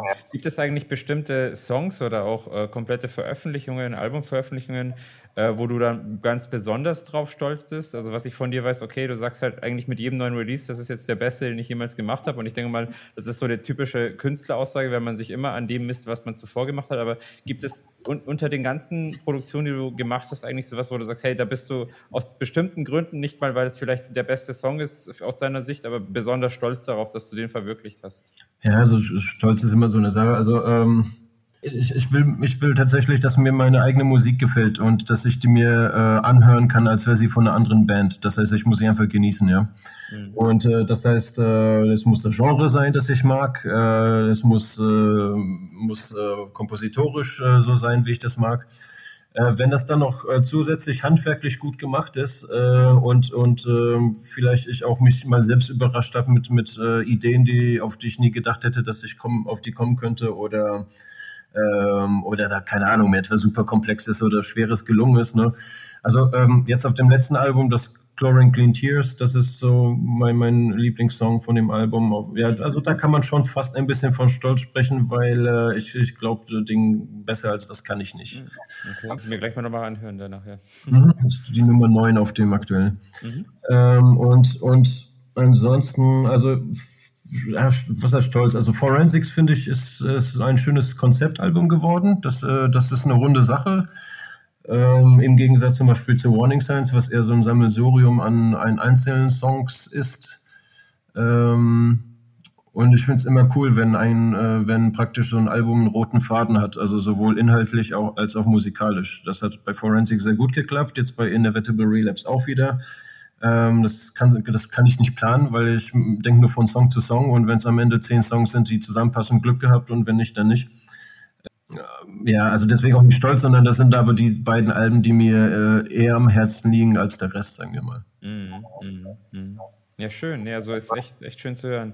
Kommen wir mal ein bisschen zu deinen äh, Auftritten. Also ähm, du hast ja jetzt, wie gesagt, seit fünf Jahren bist du, also oder seit, ja, eigentlich seit sechs, sieben Jahren bist du jetzt auf der Bühne unterwegs auch mittlerweile schon, mhm. äh, weil du bist ja zu deinen Anfangstagen bist ja noch gar nicht aufgetreten und ich meine, du hast ja wirklich Blut geleckt, sage ich jetzt einmal. Also es ist, ging wirklich dann äh, steil von einem Auftritt zum anderen und man sieht dir auch an, dass dir das besonders Spaß macht mittlerweile, also das Auftreten, das äh, mit den Leuten zusammen agieren. Äh, was waren denn so deine bisherigen Auftritt-Highlights und was hast du so aus deinen ganzen Auftritten am, am meisten mitgenommen für dich persönlich? Ähm, ich beantworte erstmal den, den zweiten Teil der Frage. Also, was ich da mitgenommen habe, ist, dass äh, es nie so funktioniert, wie ich mir das vorstelle. Mhm. ähm, also, es, ich glaube, ich, ich habe jetzt wahrscheinlich so 50 Konzerte oder so gegeben. Ne? Mhm. Äh, und ich komme wahrscheinlich auf eine Handvoll, wo alles dann auch für mein Gefühl, nicht, das ist ja auch nochmal das Ding, du denkst, alles ist gut gelaufen und dann sagen, sagen dir die Leute von außerhalb, uh, da war aber was, da war aber was, da war aber was. Okay. Ähm, und, und ich habe vielleicht fünf Konzerte, wo, wo alle wirklich äh, zufrieden waren, inklusive und halt am wichtigsten auch mir. Ja? Mhm. Ähm, ansonsten, ansonsten macht mir das natürlich viel Spaß und ähm, das erste Konzert in Bratislava 2015 auf dem Dark IBM Souls, das war natürlich schon wichtig, weil das einfach so ähm, ja, das erste Mal war und, und wie du sagst, äh, ich festgestellt habe, ähm, ach, äh, eigentlich ist das ja doch cool und ich stehe ja doch gerne auf der Bühne, weil, weil ich dachte, dass erstens, ich wollte mich da nicht zum Hampelmann machen und zweitens ähm, ist das natürlich auch, äh, war das viel Vorbereitung und alles und Konzept überlegen und so. Und als dann alles relativ gut gegangen ist äh, und ich dann ein Jahr später da nochmal gespielt habe, ähm, da, da, ja, dann da dachte ich ja, weißt du was, jetzt, jetzt kannst du es auch ebenso gut, kannst du auch häufiger spielen, ja. Und lass mal überlegen, was war denn so, auf dem Amphi muss ich sagen, das war ein tolles Erlebnis ähm, 2019. Ähm, also vor so vielen Leuten habe ich noch nie gespielt, das war, ich habe mit, mit den Zehen und Knitt, äh, Knien ge, geschlottert, ne? und geklappert. Ähm, bin, gern, ja. bin nüchtern auf die Bühne gegangen, was glaube ich ein absolutes Novum war äh, um, um einfach wirklich absolut konzentriert und wirklich auch nichts dem Zufall zu überlassen. Und das, das war toll. Also ähm, so Festivals sind immer eine, eine, feine Sache, weil du natürlich vor einem großen und neuen Publikum spielst. Ähm, also das war, war eine tolle Sache. Ja, aber natürlich auch, was weiß ich, beim Lauscher oder, oder halt, wenn, wenn, wenn dann so die, die, äh, die Stamm, Stammgäste äh, auf den Konzerten, ne, die, die ganz, ganz oft mitreisen und dann immer wieder da sind, äh, ähm, also diese Konzerte, wo die alle äh, da sind, das ist dann nämlich auch, dann ist vielleicht das Konzert selber, dann habe ich das Gefühl, dass da ist irgendwas nicht äh, gut gegangen, aber davor hat man ja Spaß, weil, weil dann trifft man die Leute, danach wird natürlich noch gefeiert, ne? Mhm. Wenn es ein Zwei-Tage-Festival oder irgendwie Event ist, dann hat man den nächsten Tag noch zusammen. Also da, da ist der soziale Aspekt dann tatsächlich auch ganz wichtig. Und so, aber so, ach, muss ich überlegen, also ähm, also es gab, es gab zwei, drei Konzerte, die wirklich furchtbar waren, äh, aber das, das war meine Schuld und das will ich auch niemandem, äh, will ich jetzt hier nicht sagen, wo das war, weil dann heißt es, äh, ich würde den Veranstalter dissen oder sowas, aber was natürlich überhaupt nicht äh, der Fall war, dass ich einfach da war schlecht drauf oder die Technik hat bei mir nicht funktioniert und äh, ach, also aber so richtig geil, was dann eigentlich ansonsten immer, ja, weil, weil äh, ich habe schon Spaß auf der Bühne, und äh, in der Regel spiele ich ja auch noch mit großartigen anderen Bands. Das heißt, ich kann mir die TV danach noch angucken. Also da bin ich ja dann als Musikfan einfach auch total äh, äh, gut bedient. Äh, und dann, wie gesagt, eben der Sozialaspekt mit, mit äh, Freunden treffen, die dann ja immer da sind und äh, ein bisschen Stimmung machen. Weil es ist wirklich unbezahlbar. Wenn du, wenn du wirst mich bis heute noch, egal ob das Festival ist oder Club vor 50 Mann, ähm, und, und wenn du dann rauskommst und äh, die klatschen dann gleich und du siehst dann gleich in die Gesichter und so, dann, dann nimmt das viel Druck einfach weg. Ne? Das Ganze drumherum, genau. Wie kam es denn dann, dass du dann überhaupt zu deinem, dem ersten Auftritt 2015 äh, nach Bratislava kamst? Also, mhm. äh, dass du dich, dass ausgerechnet das das Date war, worauf du dich als allererstes eingelassen hast für einen Auftritt? Ich, ich kann mich nicht mehr so genau erinnern, um ehrlich zu sein. Also, ähm, den Josef habe ich ja schon gekannt. Mhm. Äh, zumindest vom, vom Schreiben. Und dann, ich war auf dem Frontend Assembly Konzert wieder in Bratislava, da haben wir uns dann zum ersten Mal, zu, zu 14 war das, nehme ich an oder so, da habe ich äh, ihn dann zum ersten Mal persönlich getroffen. Und irgendwann hat er mir dann gesagt, dass die das dann planen und ob ich nicht Lust hätte oder sowas. Und ähm, ich, ich weiß nicht mehr, wie das genau war, gedroht hat er mir nicht, das weiß ich. Ähm, aber ähm, ich glaube, ich habe dann einfach Ja gesagt, weil äh, ich hatte ein halbes Jahr Vorlauf und dann dachte ich, ach komm, dann machst du es halt einmal. So. Äh, aber ich kann mich da ehrlich gesagt nicht mehr so ganz genau dran erinnern, wie das konkret äh, abgelaufen ist. Ja, schön, ja. Und ich meine, alle haben jetzt einen Mehrwert davon, dass du das einmal nur machen wolltest. Ja. Wunderschön, ja. ja. Also, also das, damals, das war, das fand ich auch total sympathisch. Das ist äh, eine, eine, große Truppe an, an Leuten äh, tatsächlich äh, aus äh, Deutschland und aus Polen gekommen. Natürlich nicht nur wegen mir, der James hat auch gespielt und MC1A und zwei slowakische Bands. Mhm. Ähm, aber war, war, cool. Und ähm, also James und ich haben da äh, ein Jahr später nochmal gespielt im Dark IBM Souls und äh, war cool, also weil wir haben da auch ein bisschen mit Josef dann zusammen äh, praktisch äh, geholfen, das äh, Festival zu etablieren. Ne? Mhm. Äh, und äh, ja, also auf sowas bin ich zum Beispiel eher stolz auf irgendeinen Song von mir. Also wenn, wenn, wenn ich dann tatsächlich ein bisschen mithelfen konnte, dass einfach die Szene auch am Leben bleibt, weißt du? Das verstehe ich so total. Und da muss ich auch den Schattentöne-Hörern jetzt auch sagen, also das ist auch wirklich das Schöne an Subkulturen, dass da wirklich äh, gewisse Communities entsteht, wo, sag ich mal, sich Musiker, Fans, Künstler, äh, Veranstalter und so weiter wirklich von Grund auf anfangen, durch ein gemeinsames Interesse zu verstehen und einfach gemeinsam überall hinzureisen. Und man, es wächst wirklich so eine Familie daraus. Also das muss man wirklich äh, ja, den Subkulturen lassen. Und vor allem die Dark Electro-Szene hat da wirklich ihren ganz äh, harten Kern und äh, das merkt man auch immer wieder, dass man, da wirklich mit sehr viel Herzlichkeit von den verschiedenen Musikern und auch Leuten, die halt vor Ort sind, empfangen wird. Also genau, also von daher, falls ihr noch nicht auf so einem Event wart, auf jeden Fall mal hingehen. Ähm, genau. Ich war, war ja gerade das jetzt auf dem E-Only. Ähm, Darauf wollte ich auch noch hinauf, äh, ja. hinauskommen. Genau, also du warst auf Knee Only. Äh, wenn wir schon bei dem Thema sind, dann erzähl doch mal, wie waren denn deine Eindrücke? Das war gut, du bist jetzt da nicht aufgetreten, aber du warst halt dazu Gast vor Ort. Genau. Und erzähl doch mal ein bisschen was über das Knee Only Festival, dann tun wir das schon mal. Ja, es ist von, von Größe und, und Struktur her war das äh, jetzt äh, praktisch identisch und Location sogar identisch mit dem, mit dem äh, NCN Special nächstes Jahr. Das ist in Deutzen und äh, das ist ein kleines, so ein Kulturpark äh, bei Leipzig. Also für die, die das nicht kennen. Und ähm, äh, zwei Bühnen, drei Tage, ich schätze mal 40 Bands in der Summe.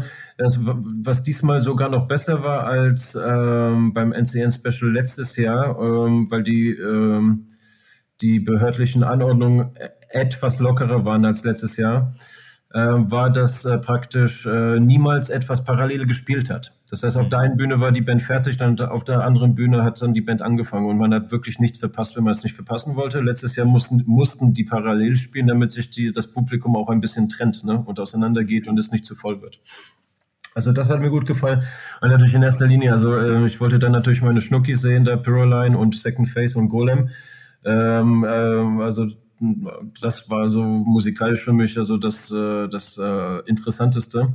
Aber äh, das, was wir gerade gesagt haben, ne, da war ja die ganze Crew dann da, eben, die dann immer zu uns auf die Konzerte kommen und so. Und das finde ich halt immer super geil, ob Band oder Fan oder äh, was weiß ich, äh, Supporter, äh, Organisator, Danny zum Beispiel natürlich, ne, als, als praktisch der Veranstalter schlechthin in Springen.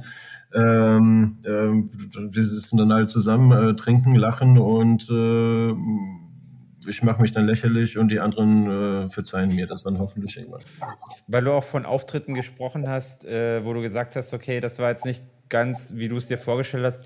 Ich meine, ich höre heraus und ich höre generell bei dir als Person heraus, auch von dem her, wie du an Musik rangehst, dass du doch in gewisser Weise ein Idealbild hast, also ein Idealist bist. Das heißt, du hast eine klare Vorstellung, wie etwas zu sein oder zu klingen oder für dich persönlich auch dein Auftritt zu sein hätte, machst du dieses Idealbild event, äh, an, an einer komplett eigenen Vorstellung aus oder sagst du, okay, du vergleichst dich sozusagen mit Idealbildern, wie du das vielleicht bei, von anderen Künstlern siehst oder vielleicht von mhm. gewissen Idolen aus der Vergangenheit oder falls es auch jemanden gibt, zu dem du da besonders aufschaust, also ist da ein Zusammenhang oder wie entsteht sowas bei dir? Ja, nicht, nicht, nicht wirklich. Also natürlich, meine Performance natürlich erinnert schon extrem an Skinny Puppy, das ist klar mit der ganzen Theatralik und sowas.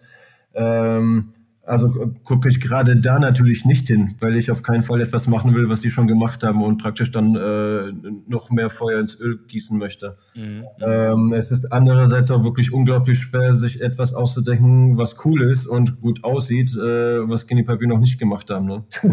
Mhm. ähm, also, also ich, ich mag einfach, sagen wir, ähm, Theatralik beziehungsweise visuelle Unterhaltung mit äh, akustischer ähm, Unterhaltung zu verbinden. Ja? Ähm, das, ist, das ist völlig okay, wenn das eine Band nicht macht und auch völlig okay, wenn dann jemand sagt, das ist ja albern oder gefällt ihm nicht. Das ist völlig okay, wenn die Band dann einfach ihre Musik äh, performt. Ähm, ja, aber das ist dann einfach so mein Ding und ähm, ja, mir macht das mehr Spaß, als wenn ich mich einfach äh, hinstelle und dann die Songs runtertrelle. Ähm, ich mag gerne etwas zu tun haben auch auf der Bühne und verkleidet sein und, und, äh, und Props haben und sowas, weißt du? Genau, also vergleichen sollte man sich sowieso mit niemandem außer mit sich selbst. Und deswegen war jetzt einfach mal meine allgemeine Frage, woran du dein Idealbild festmachst. Aber ich schätze mal vor, das ist so ähnlich, wie das mit den Tönen in deinem Kopf entsteht. Also, dass es wirklich etwas aus dem Geist heraus ist, wo du sagst, hey, wenn ich mich jetzt auf der Bühne sehe, möchte ich, dass der Ablauf so und so ist. Und ja. für dich geht dann was schief, wenn halt dann wirklich das eben nicht deiner Vorabvorstellung entspricht, oder? Ja, ja also bei, bei, bei Musik ist es nochmal anders, weil ich habe da zwar nie eine Idealvorstellung, ich weiß aber sehr genau, was ich nicht haben will. Verstehe, ja? verstehe. Und, und bei, bei dem, bei, äh, da kann ich aber auch unendlich lange rumprobieren, bis es passt einfach, ne? Mhm. Und, und bei den Shows, ähm, also du überlegst dir ein Konzept, äh, das ähm, ein visuelles Konzept wohlgemerkt, ne? Mhm. Ähm, fängst an, dir alles zu Hause zusammenzubasteln und äh, wenn das dann kacke aussieht hinterher oder nicht funktioniert, ja, dann habe ich eigentlich verloren, weil, weil äh, das, das sind Monate von Vorbereitung. Ähm, Gerade jetzt das Neue, also pff, also, also unglaublich viel Arbeit eigentlich. Ne? Und wenn sich das dann äh, zum Beispiel als unumsetzbar auf, oder aus, aus praktischen Gründen nicht, durch, äh, nicht, nicht durchführbar herausstellt oder als unpraktisch oder als, als einfach nicht machbar, ja, das, deswegen, also da habe ich nur eine Chance sozusagen. Und ob, oder ob, ob das cool aussieht oder nicht, oder äh, ob das dann schöne Bilder gibt oder ob das total lächerlich ist, das weiß ich auch nicht. Ne? Also das wird hier natürlich erstmal so alles ausprobiert und, und, und äh, durchprobt alles irgendwann mal, wenn alles fertig ist. Ähm, aber äh, wie das dann auf der Bühne aussieht, das weiß ich natürlich noch nicht. Ne? Also da ist dann viel ähm, Hoffen und Daumen drücken äh, auch dabei, ganz ehrlich. Ne? Mhm.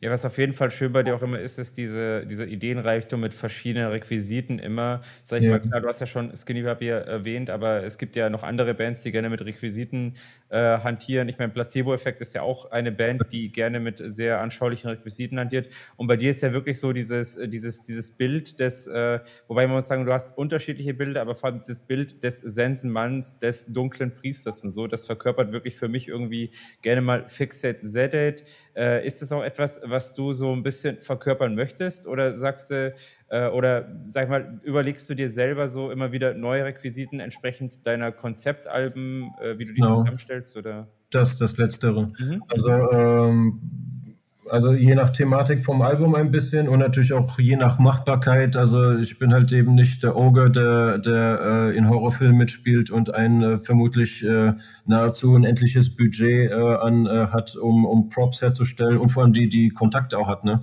Eben bei den Horrorfilmen spielen, also der, der hat ja so ultra komplexe und richtig coole Props, das, das geht hier nicht. Mhm. Äh, also es muss machbar sein, es muss möglichst noch nicht da gewesen sein, zumindest nicht identisch und es muss zum Konzept des Albums sein und äh, passen. Und jetzt noch konkret nach den Erfahrungen der letzten Touren, es muss für mich auch äh, bequem und praktisch sein, ne? weil, weil die, die letzte Maske zum Beispiel, eben die mit dem Sensemann, äh, da, da war einfach nach, nach, nach fünf Minuten so eine Bullenhitze darunter und die davor auch. Also, also im Grunde jetzt, jetzt arbeite ich an etwas, äh, wo ich tatsächlich Luft bekomme als oh, okay. Erlebnis. Ich will mal sehen, wie das so ist. ja, da dürfen wir wohl alle gespannt sein, ja. Was ja. ist denn für dich eigentlich so das äh, Besondere an der Musikszene, in der du dich bewegst. Ich rede jetzt mal unabhängig von den Leuten, die natürlich, wo ich selber weiß, die sind alle super und super liebe, man verbringt gerne Zeit mit denen, aber speziell an der Dark Elektromusik. Was, was hat für dich da diesen ganz besonderen Reiz? Weil ich finde es über, ich finde es sehr interessant, dass du sagtest, okay, du kommst eigentlich aus einer gitarrenlastigen Schiene und hast sogar gitarrenlastige Musik gemacht und bist mhm. quasi als Gruncher aufgewachsen, so mehr oder weniger. Ähm, aber dann wirklich so in diese Richtung gegangen und klar, ich meine, Dark Electro hat ja wirklich so diese ja, wie der Name schon sagt, diese düstere Atmosphäre, diese dystopische. Aber gibt es etwas, wo du sagst, hey, deswegen ist es meine Musik? Also also generell erstmal mag ich Elektronik jetzt viel lieber als, als äh, Gitarrenmusik, obwohl ich die auch immer wieder gerne höre. Ähm, weil du, weil die ja praktisch keine Grenzen gesetzt sind. Ne? Äh, du kannst Sounddesign und Struktur, also das ist alles äh, praktisch, ja, praktisch unbegrenzt möglich alles um, um innerhalb eines Genres zu bleiben, sind dann natürlich ja doch wieder Grenzen gesetzt, ne? Weil wenn du dann anfängst, gewisse, was weiß ich, äh, Sounds zu benutzen, die dann eben äh, genrefremd sind, dann, dann ist das kein Dark Electro mehr, sondern, was weiß ich, dann äh, Dubstep oder keine Ahnung. Ähm, und äh, also das ist erstmal, was mich an elektronischer Musik generell fasziniert. Mhm. Und, ähm, und ich denke, okay, da, da habe ich schon indirekt angedeutet, was, welche Bands mir da gefallen. Äh, mir mhm. gefallen Bands, die, die äh, komplexe, kluge Musik machen. Ähm, Musik, die also, naja, es ist wirklich, es kann alles Mögliche sein. Also es kann catchy sein, aber halt clever und komplex im Sinne von Progr Programming, Soundauswahl, Ähm, mal ist es die Struktur, also wo einfach äh, viel Kreativität äh, drinsteckt und, und, viel Arbeit, weil, weil ich höre das dann einfach raus, ne, wer hier was gemacht hat und wer hier nur Copy und Paste dann halt praktisch äh, schnell was zusammengeschustert hat. Was dann aber natürlich in der Praxis in der Regel die Hits sind. Ne? Mhm. Ähm, weil, weil je simpler, desto, desto massentauglicher. Und gerade das äh, mag ich grundsätzlich nicht, auch wenn ich da viel zum, zumindest respektiere oder, oder auch wertschätze dafür, dass es funktioniert. Nicht für den Song selber, aber ich finde den, den Fakt halt immer interessant. Ich beobachte das ja ganz gerne, welche Songs wie ankommen und, und äh, was zum Hit wird und welche Bands äh, super groß werden und, und, und welche halt nicht und warum. Ähm, ja, und ähm, ja, also wenn, wenn ich höre, Wahnsinn, der Typ, der, der, der hat hier wahrscheinlich an dieser Baseline hat er wahrscheinlich vier Wochen gesessen und, und äh, das ist unglaublich clever gemacht und dazu dann äh, Layer über Layer, ne, mit, mit, mit Drums, mit, mit Percussions, mit Pads, mit äh, anderen Baselines und dann, dann, dann äh, tauscht er da Sachen aus mit Sounds und äh, rückwärts alles. Also, also da sage ich ja, die Möglichkeiten sind unendlich und die, die an die absoluten Grenzen gehen mit dem, was möglich ist und immer noch im Dark Electro-Genre bleiben. Ja, das sind in der Regel meine Lieblingsbands oder meine Lieblingsalben zumindest, meine Lieblingsalben. Und ja, da, also, Dead, Dead When I Found It zum Beispiel, also das ist für mich ein absolutes Genie. ähm, dann ähm, das erste Gridlock-Album zum Beispiel, das ja auch noch absolut genre-definierend ist. Das erste Necro Facility-Album, The Black Paintings, das war so ein Ding. Mhm. Und äh, wo Liebe und Herzblut und Kreativität drinsteckt. Und ich meine, deswegen sind wir auch bei Schattentöne, weil es um so Künstler, um so eine Musik auch bei uns geht. Also sehr genau. Schön. Also da, da, merkst du aber auch, dass da im Grunde kein, kein kommerzieller Gedanke dahinter steckt, weil, weil die wissen genau, dass es äh, das ist zu einem großen Teil auch Kopfmusik, nicht nur, nicht nur. Also äh, das, das geht gut ab und das hat Atmosphäre und alles, ne? Aber das hat noch eben diesen Bonus, dass wenn du da ganz genau hinhörst und dich vielleicht auch ein bisschen auskennst mit, mit äh, Musiklehre oder sonst was oder selber mit, mit elektronischer Musik, dann, äh, dann hörst du da nach hundertmal hören noch etwas, was dir davor nicht aufgefallen ist. Oder, oder redest dann mit einem Kumpel und der sagt, oh, ist dir das und das aufgefallen? Und du so, nee. Und dann merkst du, oh, wie geil ist das denn? Ne? und äh, also das ist, das ist dann schon eben ähm, etwas, was, was du, sagen wir mal, bei, bei anderen ähm, kommerzielleren äh, Songs oder auch Genren dann natürlich dann nicht hast, ne? weil, da, weil das alles nach einer bestimmten Formel funktionieren muss. muss. Und ähm, das, das beschränkt, finde ich, die Kunst generell, also weil das ist dann ja in dem Moment meiner Meinung nach ein Produkt und keine, keine Kunst mehr. Ähm, und äh, ja, ich mag halt Kunst. Ja, auf jeden Fall. Ich muss dir da wirklich absolut recht geben. Also ich äh, sehe das genauso. Äh, Sachen, die man sich immer wieder anhören kann und man erkennt immer wieder was Neues. Äh, ich vergleiche das gerne mal mit Filmen von meinem Lieblingsregisseur oder meinen Lieblingsregisseuren, wo du sagst, okay, die schaust du dir dann auch immer wieder gerne an. Yeah. Und Sachen auf, die dir bei den ersten Malen überhaupt nicht aufgefallen sind. Und so genau. ist immer mehr, mehr Tiefe drin. Das ist ja so ähnlich auch äh, bei der Musik und bei der Kunst allgemein, wie du so schön sagst. Mhm. Genau. Also wir haben gerade, gerade bevor es hier losging, haben wir Kill Bild geguckt, zum ersten Mal seit, seit zehn Jahren. Ne? Den habe ich natürlich bestimmt zehnmal gesehen, aber ja. halt zehn Jahre nicht mehr. Ne? Und das ist halt einfach unglaublich clever, was der Typ macht. Ne? Ist also wirklich gut. Also so gerade äh, das Sound und der Edit, der Schnitt. Ne?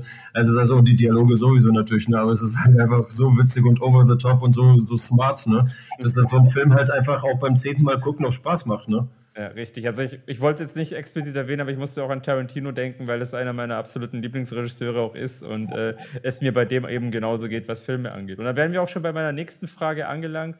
Äh, wenn du sozusagen nicht gerade Musik machst, was machst du denn so in deiner Freizeit am liebsten? Also Filme hatten wir jetzt als Thema, Bücher hast du ja auch anfangs erwähnt. Äh, vielleicht magst du da uns einen kleinen Auszug geben, äh, was du denn da so bevorzugst und was du sonst noch so gern magst. Bücher lese ich schon mal gar nicht. Das ist sowas von 1998. Äh, ich, ich lese mir alles im Internet. Äh, äh oh, Bücher. Bücher. Du bist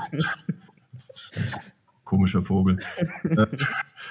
Ähm, ähm, Filme, na klar, alles Mögliche, äh, alles Mögliche. Eigentlich, eigentlich so, so Arthouse nicht so. Äh, das ist oder so super ausländisch, irgendwie, keine Ahnung, schwedische Filme oder so oder iranische Filme. Also das ist, geht mir dann schon.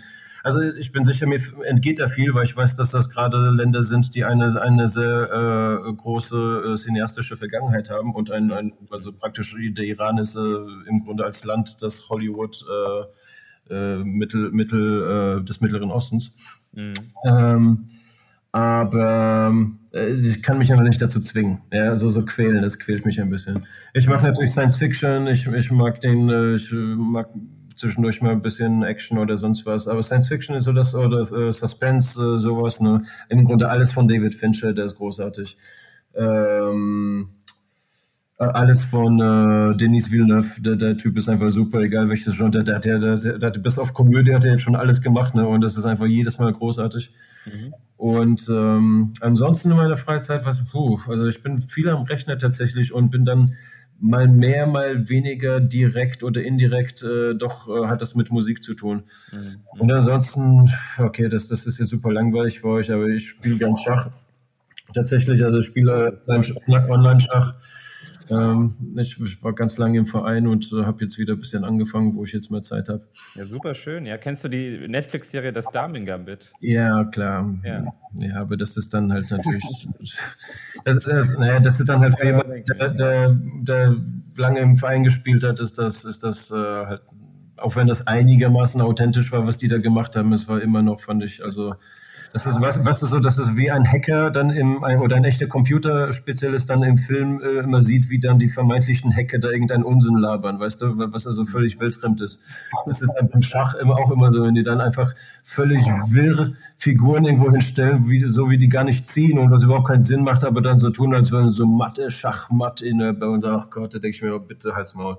Ja, man, man, muss es ja irgendwie episch gestalten in so Serien. Da, da hatte das Gambit war zumindest, war zumindest authentisch fantastisch. Also das war, äh, das, äh, die haben echte Partien nachgespielt, die haben den, den, äh, den Schauspielern beigebracht, wie man wirklich, also auch die Figuren äh, auch also wie man die richtig hinstellt, wie man die austauscht und sowas und wie man die Uhr drückt, also so, dass das da so ein bisschen real ist und nicht wie, wie in diesem ganzen schlecht äh, recherchierten Gepatze da in den ganzen Serien und anderen Filmen, weißt du? Hm. Aber ich merke schon, dass du doch ein ziemlicher Stratege und Analytiker bist, vor allem was deine Leidenschaften angeht und äh, deine äh, sonstigen Hobbys oder was du halt so auch gemacht hast oder auch, wo du mir ja mal von deiner Pokerzeit erzählt hast, darauf gibt zu sehr ein. Äh, aber generell, also das spricht auf jeden Fall für einen sehr starken Strategen und Analytiker und das ist auch sehr interessant, weil ich gehe mal davon aus, dass es das auch ein bisschen so in deine komplexe Musikschiene einfließt. Äh, oder, oder es deutet darauf hin, dass ich ein fauler Sack bin. Also Filme gucken, Musik machen, Schach und Poker, also alles Sachen, die man im Sitzen macht, ja. Es, ist, es muss ja nicht jeder bewegungsaffin sein. Also. Ja, gut, also Sport, zum Sport muss ich mich zwingen. Das, äh, ich bin früher viel Rad gefahren, aber das ist jetzt dann im Grunde, um richtig Rad zu fahren, hier in den, in den Taunus muss ich allein schon zwei Stunden rausfahren und dann doch nochmal zwei Stunden oder drei und dann zwei Stunden zurück. Also so viel Zeit habe ich einfach nicht. Ja. Also ich zwinge mich jetzt ein bisschen zum Joggen, aber auch eigentlich nur, damit ich auf der Bühne nicht kollabiere. Was äh, gerade mit den ganzen Klamotten und dem vielen rumgezappelt, was ja immer bei mir der Fall ist ähm, äh, wirklich, ähm, also einfach danach fühlst du dich, als wärst du einen halben Marathon gelaufen. Ne? Und äh, da muss ich einfach, ähm, ob gewollt oder nicht, in Form kommen. Und deswegen sind wir auch alle individuell irgendwo. So, mir sind selber eigentlich keine weiteren Projekte von dir bekannt, muss ich sagen. Ja. Äh, jetzt mal eine ganz konkrete Frage. Gab es oder gibt es noch weitere Projekte oder hast du schon jemals in deinem Leben darüber nachgedacht, irgendwie mal noch eine andere Schiene zu gehen mit einem anderen Musikprojekt?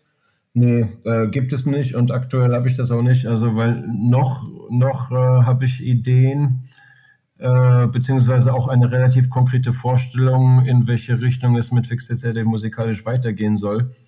Ähm, sollte sich das irgendwann mal aus irgendeinem Grund so weit von dem entfernen, was FixCD irgendwann mal gewesen ist, dann kann man natürlich mal drüber nachdenken, ob man das nicht einfach anders nennt alles. Ne? Mhm. Aber das ist, äh, das, äh, das ist relativ unwahrscheinlich. Und, und ähm, ich freue jetzt auch nicht so viele Songs raus. Sag mal so, das, was ich mache, das wird auch eigentlich immer irgendwie verwertet. Also ich habe keine unveröffentlichten Songs, bis auf meine aller, aller, allerersten, die einfach so schlecht waren, dass die nirgendwo äh, drauf dürfen. Ähm, und ansonsten, ähm, wenn das nicht zum Konzept des Albums passt, dann finde ich, ist es immer noch eine gute B-Seite. Ähm, und wenn es gar nicht passt, dann, dann behalte ich es und äh, gucke, ob es vielleicht aufs nächste Album passt.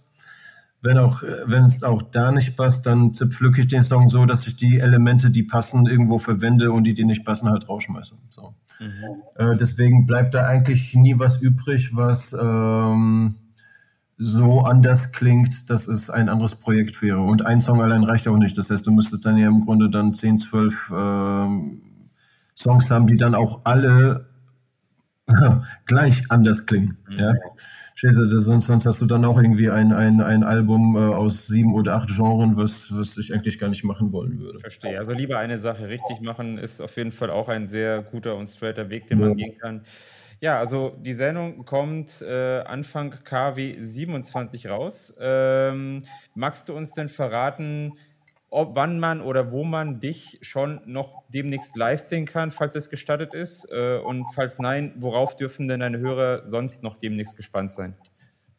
Also ich kann noch keine, ich, ich habe Daten, aber ich darf und sollte die noch alle nicht sagen. Mhm. Ähm, generell ab Ende des äh, Jahres, no November so. Das, das werden so die ersten tatsächlich geplanten Clubshows. Mhm. Wo und wann genau, wie gesagt, das wird alles dann noch bekannt gegeben. Und dann ähm, im Januar und Februar nächsten Jahres. Das wäre dann, äh, das wären dann in Deutschland die ganzen Clubshows.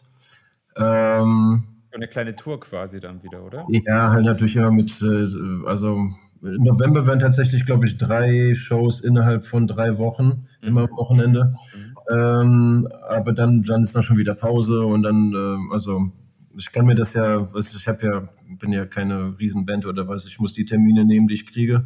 Ja, wir sind auch bei Schattentöne, also von daher ist es ja. ganz legitim. Ich bin schon total froh, dass ich so viel bekommen habe, weil ich habe mich da tatsächlich schon über ein, vor über einem Jahr drum gekümmert.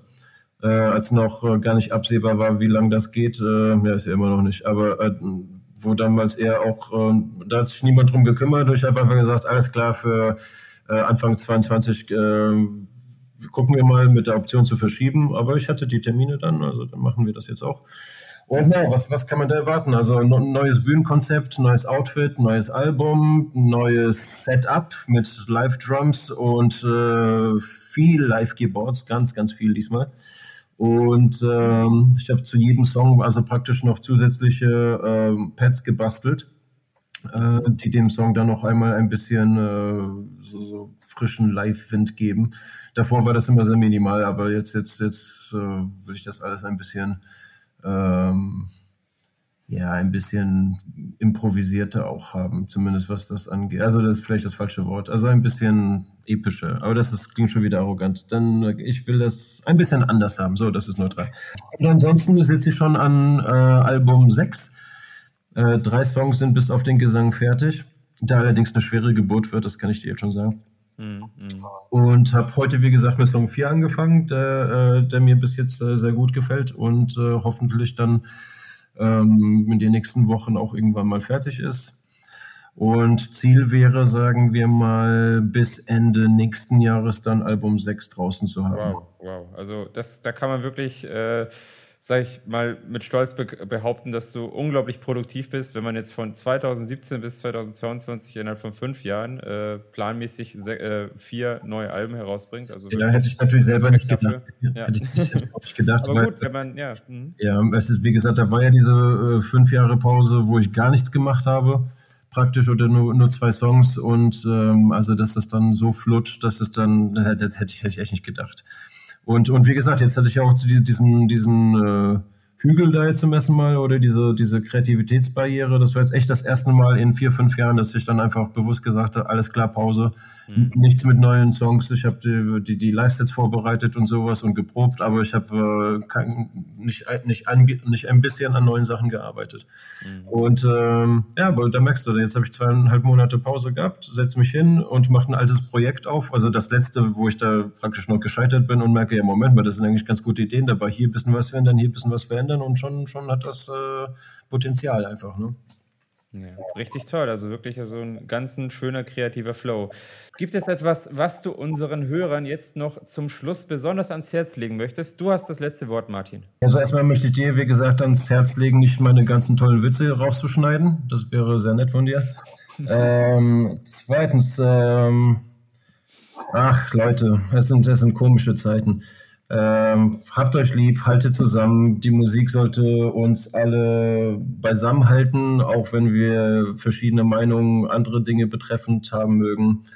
Äh, seid respektvoll im Umgang miteinander und ähm, genießt die Musik. Äh, es ist dieses Jahr schon viel Großartiges rausgekommen. Ich denke, äh, da kommt noch einiges auf uns zu, äh, worauf wir uns freuen können. Ja, auf jeden Fall natürlich auch tausend Dank einfach ähm, nicht nur in meinem Namen, sondern im Namen aller Bands an alle, die tatsächlich äh, ihr hart verdientes Geld für unsere Musik und unseren Merch und unsere Konzerte ausgeben. Ähm, das, das, das gefällt mir. Also dieses das Szene-Zusammenhalt als Ganzes. Das fand ich toll. Und finde das noch toll. Und wenn jetzt alle noch ein bisschen lieb zueinander sind, dann wird das, glaube ich, eine feine Sache.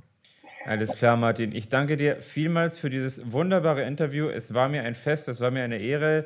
Äh, Leute, falls ihr Fixate Zedet noch nicht kennt, hört auf jeden Fall mal rein. Hier konntet ihr einen kleinen Einblick zu seinem Schaffen und seiner kreativen äh, Geschichte bekommen. Martin Zane, aka Fixate Zedet, vielen Dank nochmal für das Gespräch. Äh, ich wünsche dir alles Gute, Martin, und viel Erfolg weiterhin. Vielen Dank, Vadim. Mir hat es auch Spaß gemacht. Bis zum nächsten Mal. Bis zum nächsten Mal. Ciao. Ciao. Vielen lieben Dank an dieser Stelle auch nochmal an Martin Zane, aka Fixit.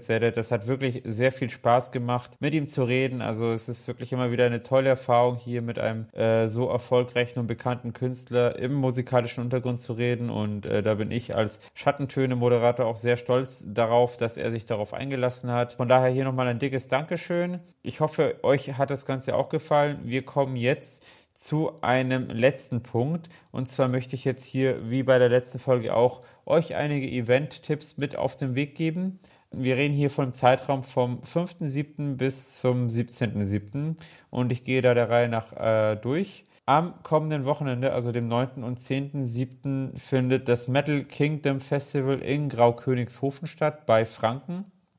Ähm, da treten so einige Metal-Bands auf, verschiedenste Metal-Richtungen, also vom Black und Death Metal. Unter anderem sind hier die Bands zu nennen wie Black Messiah, Valley Chorus, Scherbentanz, Totenlegion, Sacrifice and Fire, Inner Sphere, Machinist, Porter Inferi, Twisted Rose, Mahes, Madragora und noch einige mehr. Also wirklich ein richtig fettes Festival und es ist echt schön zu sehen, dass äh, jetzt da mal wieder was geht. Also Open Air natürlich auch in erster Linie mit Hygienemaßnahmen. Genau, also sehr viel lokale Bands, also Bands aus Bayern vor allem mit dabei. Grau Königshofen, Metal Kingdom Festival, kann man sich vor Augen halten. Dann, was ich euch auch ganz besonders ans Herz legen möchte, und zwar, das ist der Katzenclub Soundgarden im Feuerwerk München. Das ist eine regelmäßig stattfindende Veranstaltung in München, die wirklich ja ähm, sogar mittlerweile mehrmals im Monat stattfindet. Dabei geht es wirklich darum, alle dunklen Musikrichtungen des, ähm, sei es elektronisch oder gewisse Gothic-Richtungen oder Wave-Richtungen zu behandeln. Und ähm, das ist auch die Party, die sich in München schlechthin etabliert hat in den letzten Jahren. Ich selber bin seit 2017 Teil davon, auch einer der fünf dort auflegenden DJs. Äh, das Ganze findet im Feuerwerk statt ab 16 Uhr. Wer also in der Gegend ist, der sollte dort auf jeden Fall auftauchen. Diesmal sind auch wieder zwei Bands im Start und zwar Cold Storm aus Augsburg, eine Synthpop-Band, führt von Cem Bergerac, also auch ein sehr, sehr sympathischer Künstler. Ebenfalls auch Tension Control, ein EBM-Projekt aus Hamburg, welches extra anreist für diese Show, jedoch auch für das gesamte Wochenende, um sich auch mal München anzuschauen.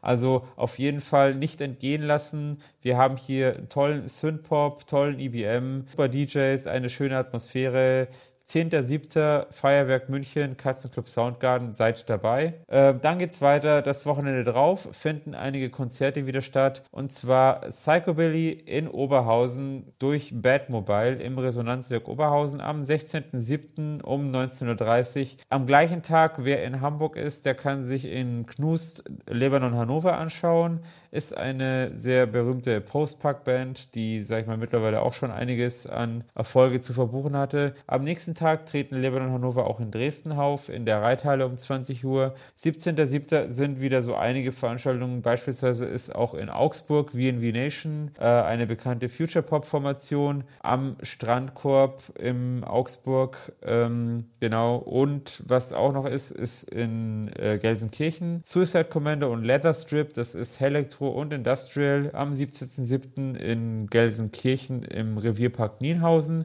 Suicide Commando ist auch eine sehr legendäre Elektroband, ebenfalls auch Leatherstrip, der schon seit 30 Jahren aktiv ist. Wer also in NRW ist am 17.07., sollte auf jeden Fall dorthin gehen. Und wer in Thüringen ist, in Erfurt, der kann sich am 17.07. Terrorfrequenz System Noir und Brigade Enzephalon anschauen. Ebenfalls eine Elektronacht. Alle, die dann dort da sein werden, im Club From Hell, was auch eben passt zu dieser Richtung, die können da eben Spaß haben, tanzen und feiern und ähm, ja, ist auf jeden Fall genau das Richtige. Und damit sind wir auch schon am Ende dieser Folge angelangt. Wie ihr seht, es war auch eine deutlich längere Folge wie beim letzten Mal. Wird wahrscheinlich auch ähnlich so weiterlaufen in Zukunft, denn ich möchte das mit den Interviews weiter fortführen. Ich hoffe, euch hat das Ganze auch gefallen und zugesagt und äh, dass ihr auch, sag ich mal, mit der Länge und so weiter zufrieden seid. Ähm, ich hoffe generell, ihr hattet Spaß mit dieser Folge. Ich selber hatte einen Riesenspaß. Es hat mich gefreut, euch die Alben vorzustellen.